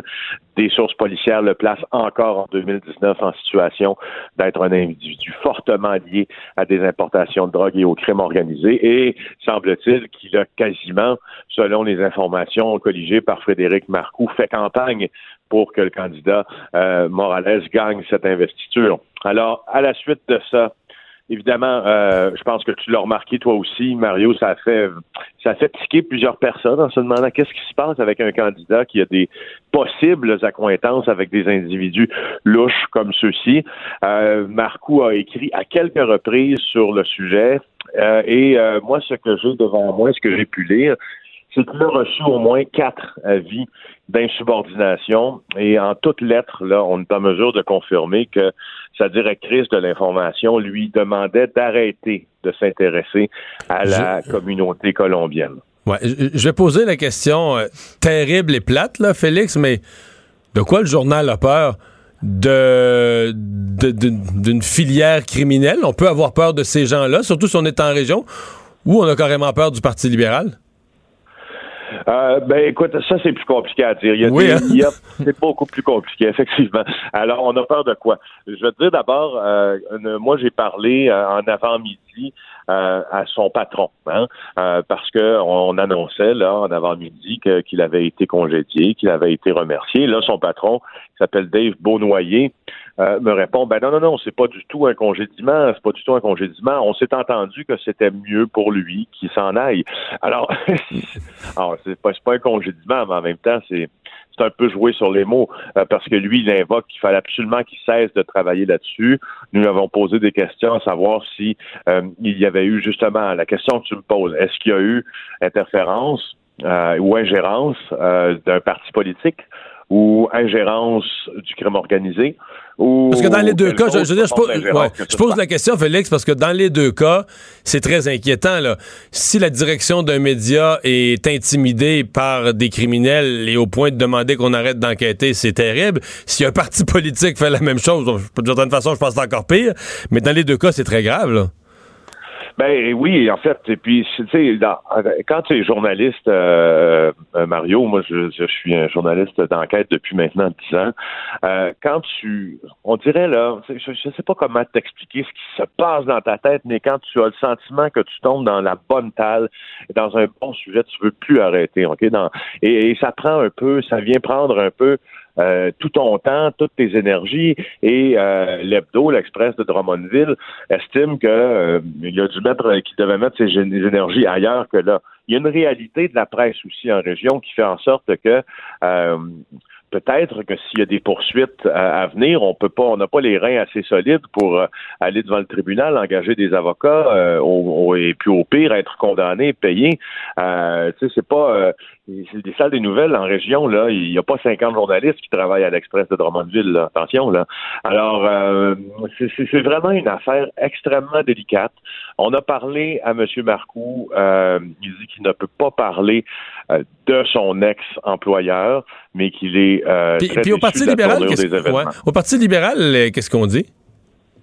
Euh, écoute, je ne sais pas encore, euh, Mario. On a appelé tantôt. Là, on est en attente d'une réaction. Là, c'est mon collègue Antoine Lacroix qui charge de ça au Journal de Montréal. Je sais qu'on les a appelés, mais on n'a pas de réaction encore. Peut-être que ça vient juste d'entrer là, mais j'ai pas la réponse pour toi. ce que je peux te dire, par exemple, c'est que les moi ce qui me ce qui me renverse un peu dans dans, ben, dans tout ça, c'est les lettres d'insubordination qu'il reçoit, effectivement, tu dois être subordonné à ton à ton à ton employeur. Sauf que si on avait euh, voulu euh, si on avait voulu que s'éteigne la carrière de Frédéric Marcoux à l'Express de Drummondville, il semble qu'on n'aurait peut-être pas fait autrement. Une lettre d'insubordination qui disait, écoute, le sujet, le scoop de, l'année à Drummondville, là, ben, tu vas arrêter de travailler là-dessus. Alors, euh, il semble aussi que Marcoux ait accordé des entrevues un peu partout et que ça a dérangé euh, la direction du journal. Alors, il était, lui, omnubilé par cette nouvelle-là. Et puis, aujourd'hui, ben, la réalité, c'est qu'il n'y a plus, plus d'emploi, il n'y a plus de job. Merci, Félix. Au revoir. Ça fait plaisir. Félix Séguin, euh, journaliste d'enquête. C'est un, ouais, c'est une histoire spéciale. Euh, on est curieux de voir comment le Parti libéral réagit à ça aussi. Là. C'est vrai qu'il y a quand même une option que ce soit une question aussi de, des patrons qui ont peur au niveau financier. Est-ce qu'on a de l'argent pour. pour tu dis là, va une conférence de presse euh, dans la municipalité, là, on a besoin d'une nouvelle là, tes grandes enquêtes, on n'a pas le temps. Il peut quand même avoir une réalité locale aussi, en espérant qu'on puisse aller au fond de ça. Parlons-en donc des finances des médias, parce qu'il y a eu une annonce euh, en milieu d'après-midi du gouvernement de la CAQ là-dessus. Oui, le ministre des Finances, Éric Girard, accompagné de Nathalie Roy, la ministre de la Culture et des, euh, et des Communications, a annoncé aujourd'hui plusieurs mesures pour venir en aide aux, euh, aux médias. Donc, un coût autour de 50 millions de dollars par année qui s'adresse aux entreprises de presse écrite québécoises. Donc, des, des, mesures en vigueur d'ici 2023 2024 pour assurer la stabilité euh, de ce secteur économique important. Alors, la première, disons, la, partie euh, avec le plus de chair, c'est euh, le nouveau crédit d'impôt remboursable de 35% du salaire versé à tout employé de salle de rédaction et du membre et du personnel lié à l'exploitation des technologies de l'information jusqu'à 75 000 par année. Alors, quand même une, de l'aide comme ça pour offrir un salaire à ces différents employés. Crédit d'impôt remboursable qui est rétroactif au 1er janvier 2019 euh, également, euh, annulation de la compensation exigée à la presse écrite pour euh, en fait ce qu'on appelle la taxe sur le recyclage. Alors ce qu'on verse pour la valorisation hmm. des matières résiduelles. Alors c'est étonnant ça, mais c'est une demande des médias là, mais je trouve c'est délicat. Ben, on va donner plutôt de l'argent du gouvernement à Recyc Média. Alors, on va renforcer les plus, plus financiers. Mais... Non, mais je comprends, je, comprends l'affaire, je comprends la situation financière des médias écrits, je comprends tout, là C'est juste que comme média, dans tes pages, tes pages éditoriales, tes chroniqueurs qui sont certains médias, tout le média est vert, vert, vert foncé. Ils vont faire une grosse promotion de l'environnement. Ils vont notamment dire que ben, c'est un peu le contraire de moi. Moi, je vais dire, faut balancer l'économie, faut que le monde mange, l'environnement, oui, l'économie, oui, faut que tu balances ça, mais beaucoup de médias vont dire non. On va dire, c'est l'environnement. Il faut prendre les coups parce qu'il y a une urgence ça peut pas être climatique. Ça peut pas être l'économie qui mène, c'est ça. Exactement. Il y a une urgence. C'est- l'environnement d'abord. La réalité économique passe après. C'est OK, mais ça, c'est vrai dans tous les domaines, sauf pour le média lui-même. Les journaux, eux, feront plus leur contribution pleine là, pour le recyclage du papier. Et- mais si on demandait, mettons qu'on disait une autre industrie, on demandait à l'agriculture, mettons les, les producteurs agricoles d'en faire moins pour les pesticides, qu'est-ce qu'on va écrire dans les pages du même journal? Non, non, non, l'économie, wow, là. C'est- Tu comprends? L'environnement. Si on demandait à- Oui. aux producteurs de, de- de bouteilles d'eau, de bouteilles de plastique, de n'importe quoi d'autre, qui versent leur contribution pour le recyclage de leurs produits, si on voulait leur faire une économie, on dirait non. Mais là, c'est comme. tu comprends ce que je veux dire? Ça met les journaux dans une position où tu dis. Nous, là, on- écoute un peu, là. Nous, on a besoin d'un compromis sur l'environnement. Parce que là, voici notre réalité Ouais. économique. C'est ça notre réalité économique. On est. Est-ce que les journalistes vont se faire enlever la taxe carbone? Hein? Non, non, mais tu sais, c'est. Le Parce que c'est le danger de toujours arriver à dire, ben, tu sais, moi, je suis très d'accord que. C'est comme le travailleur d'usine qui dirait, moi, je serais très d'accord que toutes les autres usines soient, soient punies, euh, taxées, surtaxées si elles polluent. Mais pas la mienne, là, parce que ça pourrait mettre mon emploi en danger. Oui. Moi, c'est un contexte particulier. Ouais, moi, c'est euh, particulier. Mais les autres, les autres là, devraient polluer moins, puis être surtaxés, mais pas, pas moi.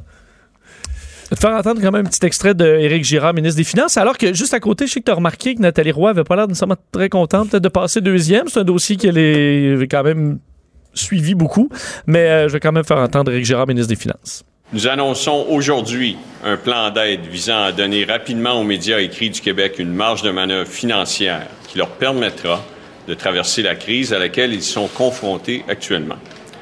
Le plan d'aide aux médias écrits s'inscrit ainsi dans une approche équilibrée qui vise trois objectifs.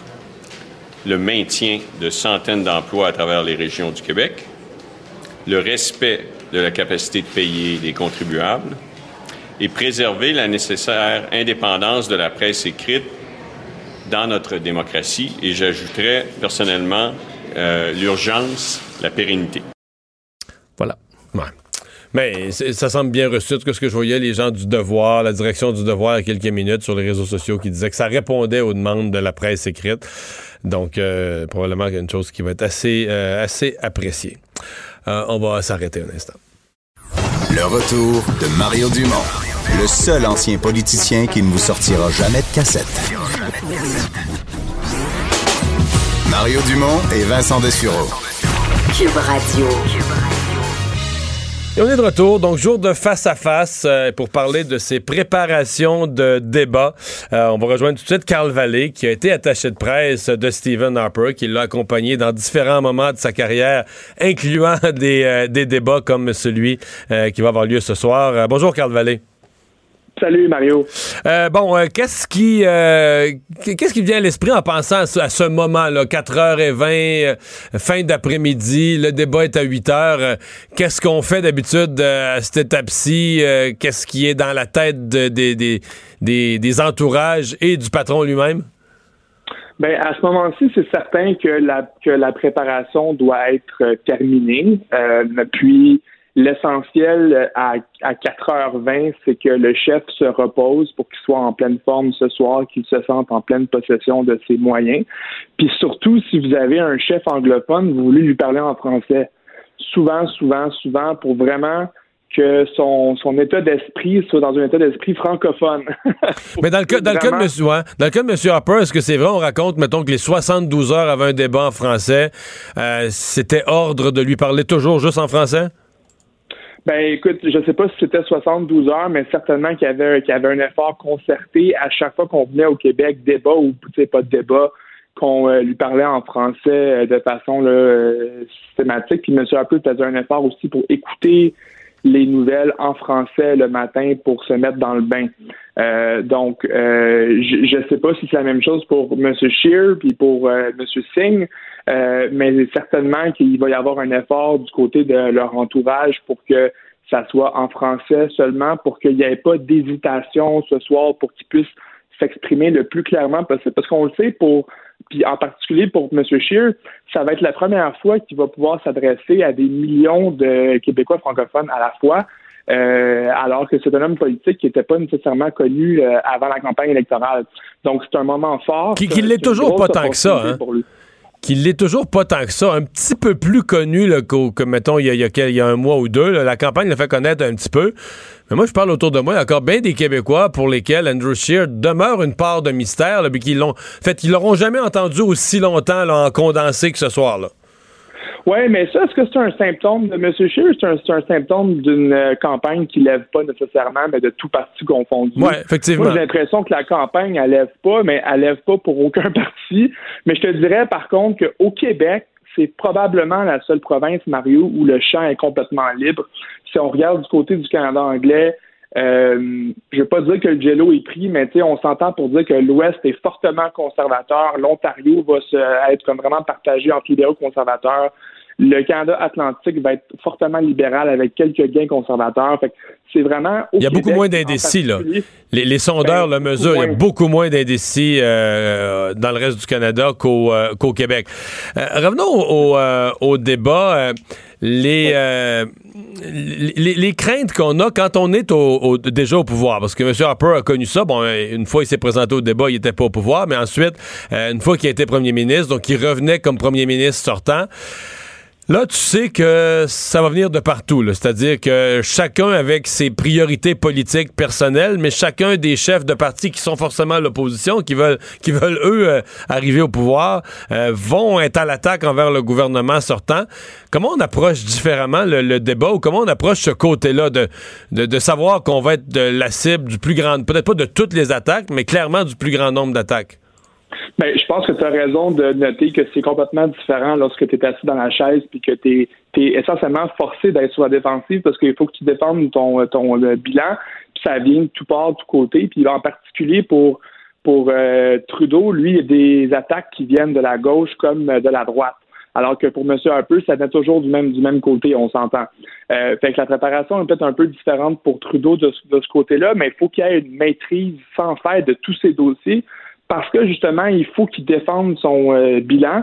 Euh, puis je pense que la grande crainte lorsque vous êtes au pouvoir, c'est pas je pense pas qu'il y a espoir de gagner le débat parce que c'est très difficile de gagner le débat lorsque vous êtes au pouvoir, mais la crainte, c'est de ne pas le perdre de s'en sauver euh, puis de pouvoir passer le message.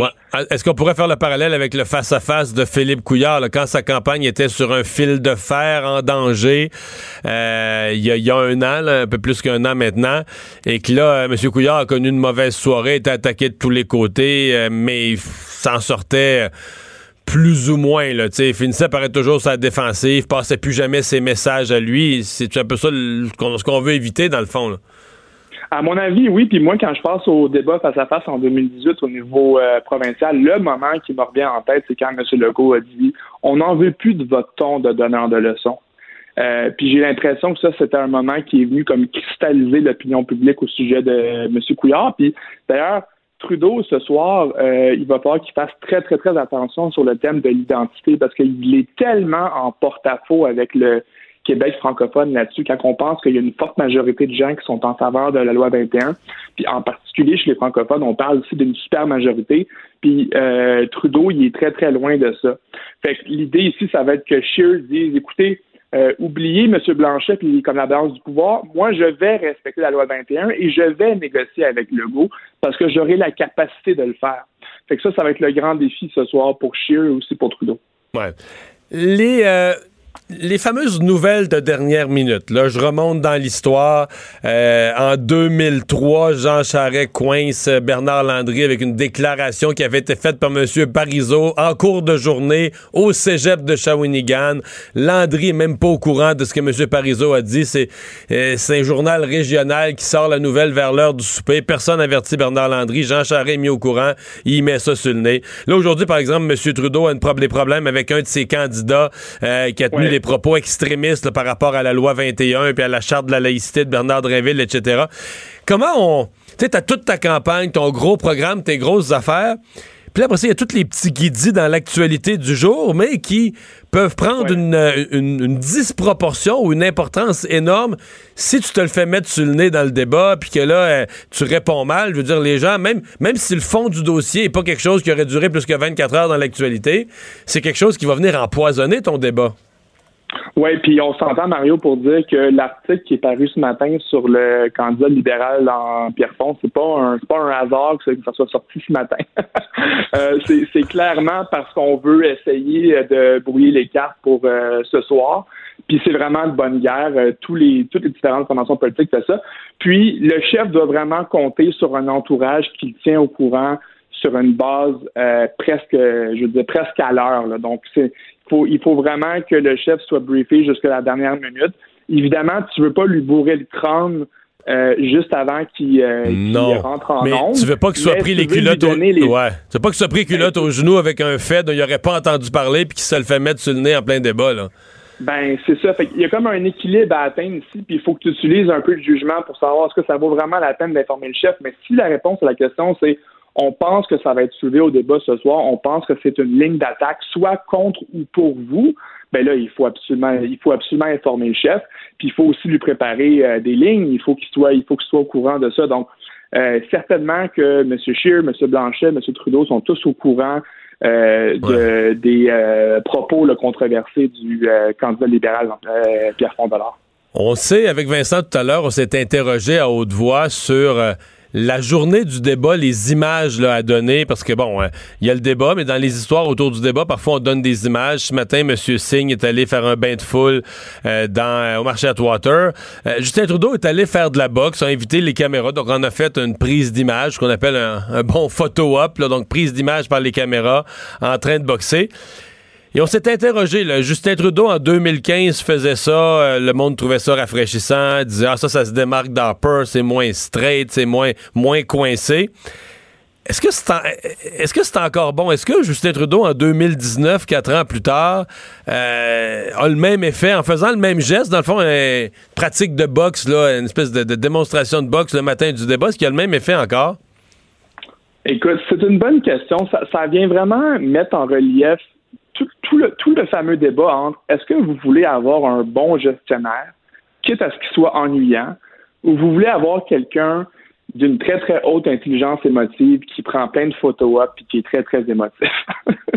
Donc, c'est c'est vraiment le type de leader que vous, que vous recherchez. Euh, Puis il n'y a pas de bonne ou de mauvaise réponse, mais je pense qu'il faut calquer ça sur la personnalité du chef. Fait que Justin Trudeau, il est, il est, il est- il est- Il est à l'aise là-dedans. beaucoup plus outgoing, il est beaucoup plus à l'aise là-dedans, puis c'est normal qu'il fasse ça.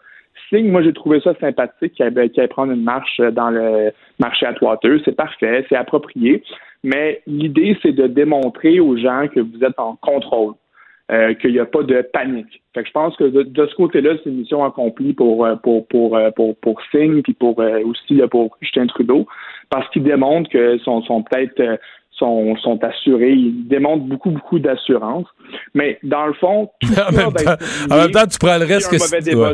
C'est ça, j'allais dire. Tu prends le risque que s'il y a un mauvais débat, les gens vont dire Ouais, t'aurais été mieux d'avoir le nez dans tes livres que de boxer le Ben, matin. peut-être, c'est ça. Dans le fond, ce qui compte, c'est ce soir. Les photos Ouais. qui viennent avant, c'est, c'est peut-être euh, 1% de, de, de ce, ce qui va, ce qui va se dire euh, tout demain matin. Ouais, puis on, on va tout réinterpréter ensuite en fonction de la performance qui aurait été livrée au, au débat. C'est tellement vrai. Hey, Carl Vallée, merci beaucoup d'avoir été là. Le retour de Mario Dumont, l'analyste politique le plus connu au Québec. Cube Radio. Autrement dit. On est de retour pour la chronique politique de Gilles Barry. Bonjour Gilles. Salut Mario, ça va Alors, bien? Oui, oui, oui. Tu veux me parler de, de l'anniversaire qu'on a célébré hier, euh, le gouvernement Legault, Oui. un an déjà? Ben, on dit toujours qu'un grand homme politique, c'est une rencontre entre un individu puis des circonstances historiques. Puis je trouve que François Legault incarne, euh, incarne ça. Alors, qu'est-ce qu'il nous a donné, dans le fond, dans cette, euh, dans cette victoire puis dans cette première année? C'est euh, la plus grande chose qu'il nous a donné, c'est la fierté d'être québécois. Et- Ah oui, pour toi, il y a- a... Ah oh oui, moi je pense qu'il a relancé un sentiment qui malheureusement, au fil des ans, s'était éteint et qui là, euh, et puis ça dans, dans bien des domaines. Je vais l'expliquer tantôt. On a fait beaucoup d'analyses. Il y a beaucoup, beaucoup d'analyses techniques, les mesures, les ci, les ça. Mais à la fin de la journée. C'est un là, état d'esprit. C'est un... Ouais, puis je vais te dire, Mario, c'est toujours les gens de la rue qui nous donnent le bon. euh, encore une fois, j'avais des choses à faire. J'ai rencontré trois personnes, puis là, euh, par hasard, des, deux que je connaissais pas, puis une que je connaissais. M. Barry, vous avez été ministre avec M. Legault. Si vous avez quelque chose à y dire, on est fiers de lui. Pourquoi? Et deux m'ont dit, il nous a rendu fiers d'être Québécois. Alors, je pense que ça s'était éteint depuis longtemps, et là, bien, euh, il, il- il nous redonne cet élément euh, de, de fierté. C'est, toi, tu dis ça, ça me rappelle une réflexion de quelqu'un quand le maire d'Amstead a Oui. pris le mort Ouais, dents ouais, contre, ouais, contre la ouais, loi sur la ouais, laïcité, ouais. puis elle a fait des déclarations extrémistes. Puis quelqu'un avait dit, tu sais, euh, même ça m'avait inspiré après ça une chronique que j'avais Ouais. écrite plus, plus élaborée. La personne avait dit, tu sais, là, eux autres, là, on va parler des anglophones de Montréal, eux autres là, sont une minorité, puis ils ont mené le gouvernement pendant des années. Ça, c'était ça, c'est un francophone de région qui parle de son sentiment de ce qui était devenu un peu le Parti libéral longtemps au pouvoir. là. Tu sais, que dans le fond, les francophones sont majoritaires, là, mais que. Alors, Philippe Couillard est un francophone, puis tout ça, mais une impression que sous le Parti libéral, les non-francophones emmenaient plus large. là, tu sais. c'est sûr. Et là, une impression que là, ben. Qu'est-ce que tu veux, là? C'est un gouvernement élu majoritairement par les francophones qui mène. Ouais. Puis là, le maire d'Amstead, ils sont désolés, là, mais t'as plus l'influence que t'avais. Depuis Non, la dernière a plus- élection, t'as plus l'influence que t'as déjà eue, puis on est désolé. C'est ça la vie. Alors, la route puis la trajectoire de François Legault, par contre, c'est une route qui était empreinte de beaucoup d'embûches, d'épreuves, de sacrifices, de risques, de défaites électorales. Faut pas oublier ça. Il a perdu deux fois avant d'être élu premier ministre. Et euh, c'est quelqu'un qui a pris le flambeau. Tu sais, l'avant-dernière élection, il aurait pu dire, écoute, moi, là, je- j'ai 60 bientôt 60 ans, je m'en vais chez nous, euh, je suis à l'aise financièrement, je peux faire d'autres choses. C'est pas ça qu'il a fait. Il a craché dans, ses mains, puis il a décidé de continuer pour un autre quatre ans. La chose la plus importante, Mario, qu'il a fait, d'après moi, c'est qu'il nous a sorti de l'ancien paradigme qu'on a vécu depuis les 30 dernières années au Québec. Échec référendaire de 1980, repatriement de la Constitution de 1982, tout ce qui s'est passé autour de Minch avec les tentatives désespérées de réconcilier le Québec. Autre échec référendaire en 95. Alors, il y avait comme deux gangs, les souverainistes et les fédéralistes, et il réussit, tant qu'à moi, à casser le paradigme et à bâtir, Mario, puis là, je te rends hommage, tu étais un peu le traceur puis le pionnier de la route. C'était un prélude à quelque chose. Alors, il y a eu la DQ qui avait tracé la voie. Il y a eu un changement, euh, naturellement, de, parti. Euh, et il a bâti autour d'une chose, Ma- Mario, qui est assez simple, mais en même temps que bien des chefs politiques n'ont pas compris, qui a fait, à mes yeux, les grands jours et les grands moments des précédents gouvernements dans l'histoire du Québec, le nationalisme. Le nationalisme, et dans son cas, il joue un nationalisme offensif. Alors, ça, je pense que c'est gagnant. Et à travers les 50 dernières années depuis Duplessis, quand cette recette-là a été appliquée, en bout de piste, c'est les Québécois comme peuple qui en sont sortis gagnants. L'autre élément important, Mario, qui est très important, c'est l'individu François Legault.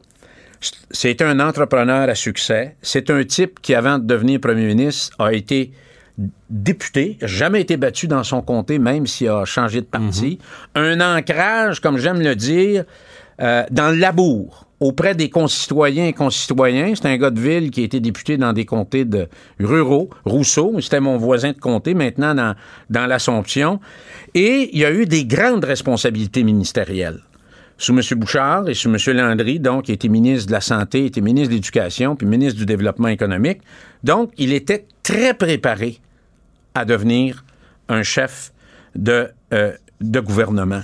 Et il a une autre qualité, Mario. Euh, moi, j'ai eu la chance de travailler avec lui. Toi, tu l'as connu aussi à l'Assemblée nationale. C'est un homme profondément humaniste. Alors, on le voit par... C'est un gars qui est sensible aux choses de la vie.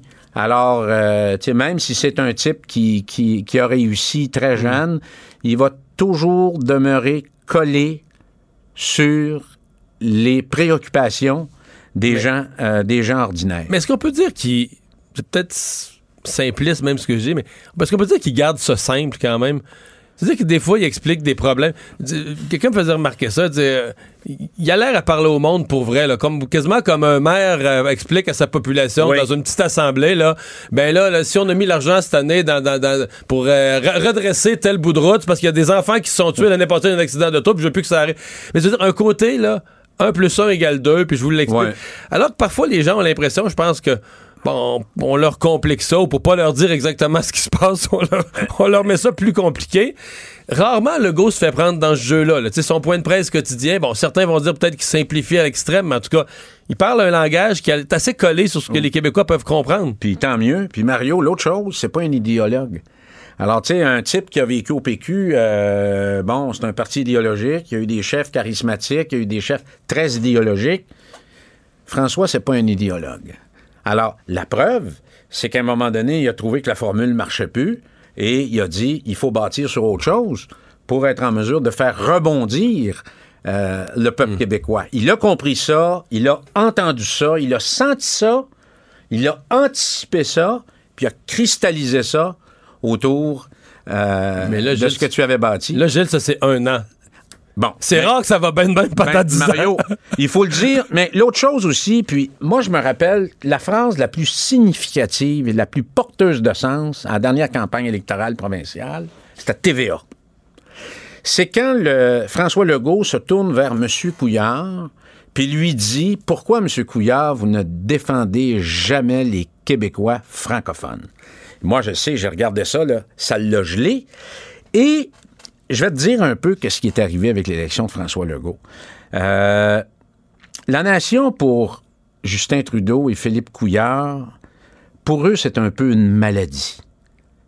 Et pour François Le- Legault, c'est le début d'une grande, grande guérison. Alors, c'est peut-être ça aussi que les Québécois ont retrouvé.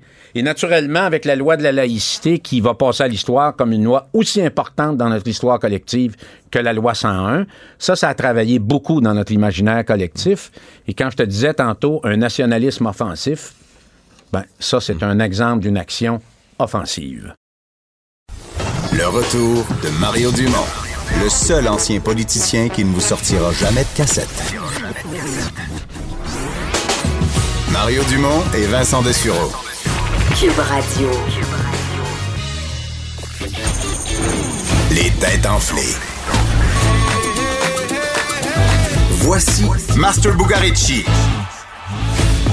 Prestigieux représentant des têtes enflées sur notre émission. Salut, Master. Salut, belle présentation, Mario, merci. J'aime ça. Prestigieux. C'est beau. J'en ai mis plus que le client demande. Elle se désenflera pas, ma Tu tête, bien? hein? oui, je vais très bien, oui. Mais là, euh, pendant la pause, tu t'inquiètes déjà de l'arrivée de l'hiver. là. Ben, en fait, je m'inquiète pas, c'est que je la sens arriver, par exemple. Ouais. Je peux- on peut plus se faire à croire que ça s'en vient pas, mais comme je te Parce disais, que t'es pas un enthousiaste à pelleter à 6 h le matin, toi, quand Ben, faut sortir l'auto de la cour. plus, je vieillis, moins je l'aime, mais mes enfants sont encore jeunes, fait que je suis encore obligé de l'aimer. Ah, OK. Mais, mais en fait, faut s'habiller puis il faut faire des sports d'hiver pour apprécier l'hiver, je pense. Ouais, c'est vrai. Ce qui nous permet de l'apprécier, euh, mettons, être bien habillé pour faire du beau sport trois fois durant l'hiver. pour une totale, pour deux heures à chaque fois. Trois fois deux, six. Ça fait six heures entre le 1er décembre et le 31 mars. Ça fait six heures total à aimer l'hiver. C'est pas pire. C'est vrai, c'est bien. Super. Oui. Ben, soyons conscients Ah ouais. et restons dans le sport. tiens. Oui, oui, oui, moi dans le Il sport. y a un homme qui est arrêté au match des Dolphins de Miami dimanche. Pour quelle raison? Bon, il devait être fru parce que les Dolphins ne gagnent jamais, puis ils vont finir 0-16 à la fin de la saison, mais je suppose- que c'est pas ça. C'est vrai, mais c'est pas ça. Exact.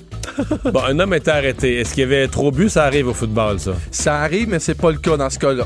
OK. Mais, que- c'est pas dans les indices, mais j'ai envie de te dire que ça, ça, ça peut concerner la boisson. Tiens. Oh! Je t'en lance un surprise, ouais. Ça peut concerner la ça, boisson. ça, ça, ça concerne. Donc, est-ce qu'il y avait traîné? Parce que là, on peut rien traîner au football. Faut- On peut avoir un petit sac transparent où on voit tous les objets que tu traînes. Donc là, tu me fais signe que oui, il a traîné quelque Non. chose qu'il avait pas le droit? Euh, oui, je suis obligé de répondre oui. Il a traîné quelque chose qui avait pas le droit, forcément. mon, mon juge, le juge nous regarde, mais oui, hein. Il a traîné faut- un ouais. animal. Euh, non, Une personne qui avait pas le droit. euh, non. T'as besoin d'un indice, puis j'aime Un ça. vêtement qui avait pas le droit. non. Plus, en fait, plus jamais il faudra se plaindre du prix des bières au Centre Bell. Si on compare à cette histoire-là. Ben là, puis il faudrait se prendre du prix des bières. euh, donc, il a pris une bière. euh, La bière est-tu chère, là? J'imagine, je suis jamais allé, mais j'imagine qu'elle est, mais. Donc, lui a traîné sa bière parce que la bière est trop chère au kiosque. Non. Non, On il a est- traîné du fort. Je rajoute, je rajoute un indice, on est de l'autre côté de la clôture. Quand tu, parles, quand tu parles que quelqu'un a apporté de la bière. OK, c'est un vaste- celui qui a été arrêté, c'est un marchand de bière. Oh, yes. Parce qu'il a volé, il a vendu trop cher. Oh, yes, trop Il a monté les prix, c'est quoi? Trop cher, le mot est faible. En fait, en fait, il a fait payer euh, deux bières pour 724 piastres. Puis je t'explique, en fait... il y a un épais qui a, qui a- qui a dit oui. Un petit TPV, un Il petit. s'a- euh, ben, exactement. En fait, le gars s'appelle Nath- Nathaniel Collier, 33 ans. Il a été arrêté au Hard Rock Stadium de Miami pour avoir utilisé sa propre machine, sa petite machine Interac à lui. Parce qu'il faut comprendre que ce gars-là, il travaillait pour Rocketman, qui est un sous-traitant basé au Kentucky, dans le fond, qui font des, des événements euh, publics. Puis les gars, ils ont des machines, puis ils peuvent se servir de leur machine. Mais là, lui, il l'a fait, mais il a exagéré, évidemment. Il a chargé 724 pièces pour deux bières. Mais là, évidemment, la, la personne, il y a eu un petit pop-up dans son téléphone euh, quelques instants après la transaction pour se rendre compte qu'il venait de se faire avoir. Le gars a été arrêté, puis on niaise pas avec ça, hein, parce que là, il y a une caution de 10 000 pour avoir euh, commis cette infraction-là. Fait qu'il va falloir qu'il se défende puis qu'il trouve euh, quelque chose de bon à dire, parce que On- là, il est dans le trouble. On niaise rarement avec la justice aux États-Unis. Merci, Master. Le retour de Mario Dumont, l'analyste politique le plus connu au Québec. Cube Radio. Autrement dit. Le buzz de Vincent Dessureau. Et dans ton boss d'aujourd'hui, Vincent, tu nous parles du président Trump euh, qui a une histoire, Oui, c'est une rendu. histoire que je- d'alligator. Oui, c'est rendu que je dois mettre Trump dans mes nouvelles loufoques. Et pas dans les vrais bulletins. On en, on en est là. Mais non, mais il y a des vraies affaires, mais ça, ben, ça est une forme de vrai aussi. Là, mais Oui, ben, en plus fait, étonnante, mettons. Le, le président a réagi à un- cet article du New York Times. Euh, comme quoi il aurait des idées un peu, euh, disons, euh, outside the box, c'est ce qu'on pourrait dire, en dehors de, la, de la boîte pour protéger la frontière entre les États-Unis et, le Mexique. Ce que le New York Times a raconté, c'est que Donald Trump, entre autres, insatisfait de savoir que les Mexicains passaient encore par la frontière, Et que le mur ne se construit pas à grande vitesse quand même. Exact. Mais d'un, il aurait dit il faut tout bloquer, on bloque tout, il n'y a plus, personne qui passe à travers la frontière. On lui a dit que c'était impossible, parce qu'il y a des Américains aussi qui ont à le faire et tout ça. Ensuite, il a aurait demandé aux gens de, de, de tirer sur les Mexicains s'ils lançaient des roches aux forces de l'ordre. On lui a dit que c'était illégal. Alors, il leur, a dit, il, leur, il leur aurait dit de tirer dans les genoux. Euh, on lui a dit que c'était ça aussi Illégal, illégal. Et il aurait alors proposé, et ça à quelques reprises, de construire un grand fossé, euh, une tranchée devant le mur ou devant, à la frontière, la remplir d'eau, de, euh, d'alligators et de serpents dans le but de finalement empêcher les Mexicains de, passer avec un mur électrique avec dont les pointes au sommet allaient pouvoir percer la chair humaine. Alors, une espèce de, monticule d'affaires euh, un peu moyenâgeux dans le but d'empêcher les Mexicains de passer, donc incluant euh, des alligators qu'on irait rendre, on infesterait une tranchée d'alligators dans le but que les Mexicains se fassent manger par des, bestioles. Euh, et euh, bon, le New York Times sort ça et Donald Trump a réagi dans les dernières heures disant que c'était complètement, c'était du fake news. La presse essaie de vendre l'idée selon laquelle je voulais un fossé rempli d'alligators et de serpents avec des barrières électriques et des pics pointus. Euh, je suis peut-être dur sur la sécurité aux frontières, mais pas à ce point. La presse est devenue folle. Fake news. Alors, il, il semble qu'il soit dans une période un peu difficile et instable, euh, Monsieur le Président? Oui, je- ces tweets sont. euh, Euh, il tweet beaucoup. euh, il, il agirait un peu euh, de façon instable devant les journalistes. Et d'ailleurs, petite anecdote, vous allez peut-être voir ça sur les réseaux sociaux aujourd'hui. Il rencontrait le président finlandais, euh, M. Trump, aujourd'hui. Lors du point de presse, c'était le, le moment d'une question des journalistes finlandais. Donald Trump a demandé au président, il dit, choisis quelqu'un de gentil, là. Il dit, ah, mais de toute façon, vous êtes tous gentils en Finlande. Et finalement, la journaliste que le président a choisi a demandé au président finlandais quelle faveur Donald Trump vous a demandé? Aïe, aïe. Et là, t'as entendu un petit rire nerveux dans la salle des journalistes. Et finalement, Trump aura tout de suite répondu non, quelle faveur? Lui m'a demandé. Puis là, même le président fallait dire oui, c'est moi qui demandais des faveurs. On a éteint, éteint ça un peu, mais Trump qui demandait euh, une journaliste gentille et qui finalement l'a eu euh, quand même en plein visage. Alors, euh, vous allez peut-être voir ça, c'est très viral ce soir. Les effets d'une guerre nucléaire euh, potentielle entre l'Inde et le Pakistan. Oui, je sais pas si c'est euh, une histoire que j'ai trouvée intéressante. Euh, la revue Science Advance aux États-Unis a fait une analyse de, mettons, le- la guerre nucléaire la plus possible présentement, ce serait entre l'Inde et le Et Pakistan. c'est pas fou. C'est deux pays qui ont la bombe nucléaire, puis ils ont une zone de conflit importante dans le, dans le nord. Exact, dans le nord de avec, le, l'Inde. avec en le fait. Cachemire, euh, donc des tensions, euh, deux pays nucléaires. Alors c'est- c'est c'est plus probable ça que États-Unis-Russie, par exemple, même avec les- des, des tensions euh, qu'on connaît. c'est celle, eux, qui évaluent comme étant la plus probable sur Terre à ce moment-ci dans les conditions géopolitiques existantes. Là. Ouais, ils ont fait un scénario catastrophe de comment ça, ça- ça tournerait une guerre nucléaire avec l'Inde et le Pakistan. Et tenez-vous bien parce que euh, ça part, euh, ça part pas très bien. On dit, eux se donnent comme scénario 2025, euh, Parlement indien donc se fait attaquer. Euh, par, euh, par le Pakistan. Les dirigeants sont tués. L'Inde réplique en envoyant des chars euh, au Cachemire, contrôlés par le Pakistan. Alors, à ce moment-là, le Pakistan est inquiet d'une invasion totale, alors va utiliser de petites bombes nucléaires tactiques.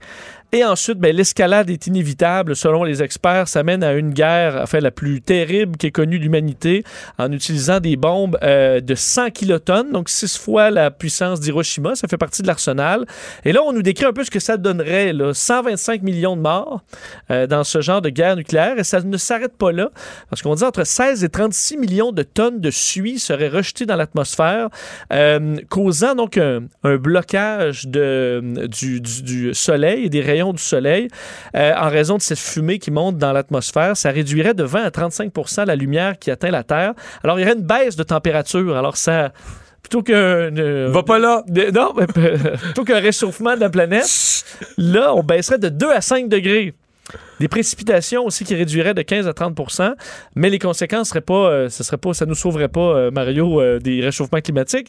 Au contraire, ça causerait des pénuries alimentaires pendant des années, voire Mais en même temps, la, la- la conséquence, prenons le- le- les- quoi, combien de morts? 125, 125 millions, 125 c'est plus millions que de la morts. Deuxième Guerre mondiale, même de loin. Oui, oui. là, c'est- comme. c'est Mais il y a un côté où tu dis c'est suffisant pour mettre une pression sur les chefs de ces gouvernements-là pour dire on peut pas aller là. là. Exact. Il faut dire qu'il n'y a jamais eu de conflit entre deux puissances nucléaires, en fait, de conflit armé, euh, disons, à part par État interposé, là, disons, là, euh, en raison de cette puissance, ces puissances nucléaires-là. Et c'est un peu le, le mandat des scientifiques là-dedans qui disent, nous, on voulait amener une réflexion sur euh, le fait qu'on ne doit jamais utiliser ces armes-là et qu'on doit rester vigilant, même si ce n'est plus les États-Unis ou les Russes qu'on surveille, mais dans d'autres endroits du monde, euh, la menace plane toujours. Explication scientifique à l'orgasme féminin. Oui, pour finir sur un petit sourire, Oui. sachez que c'est un mystère de, de la science, hein, pourquoi les Ah oui? femmes ont des orgasmes.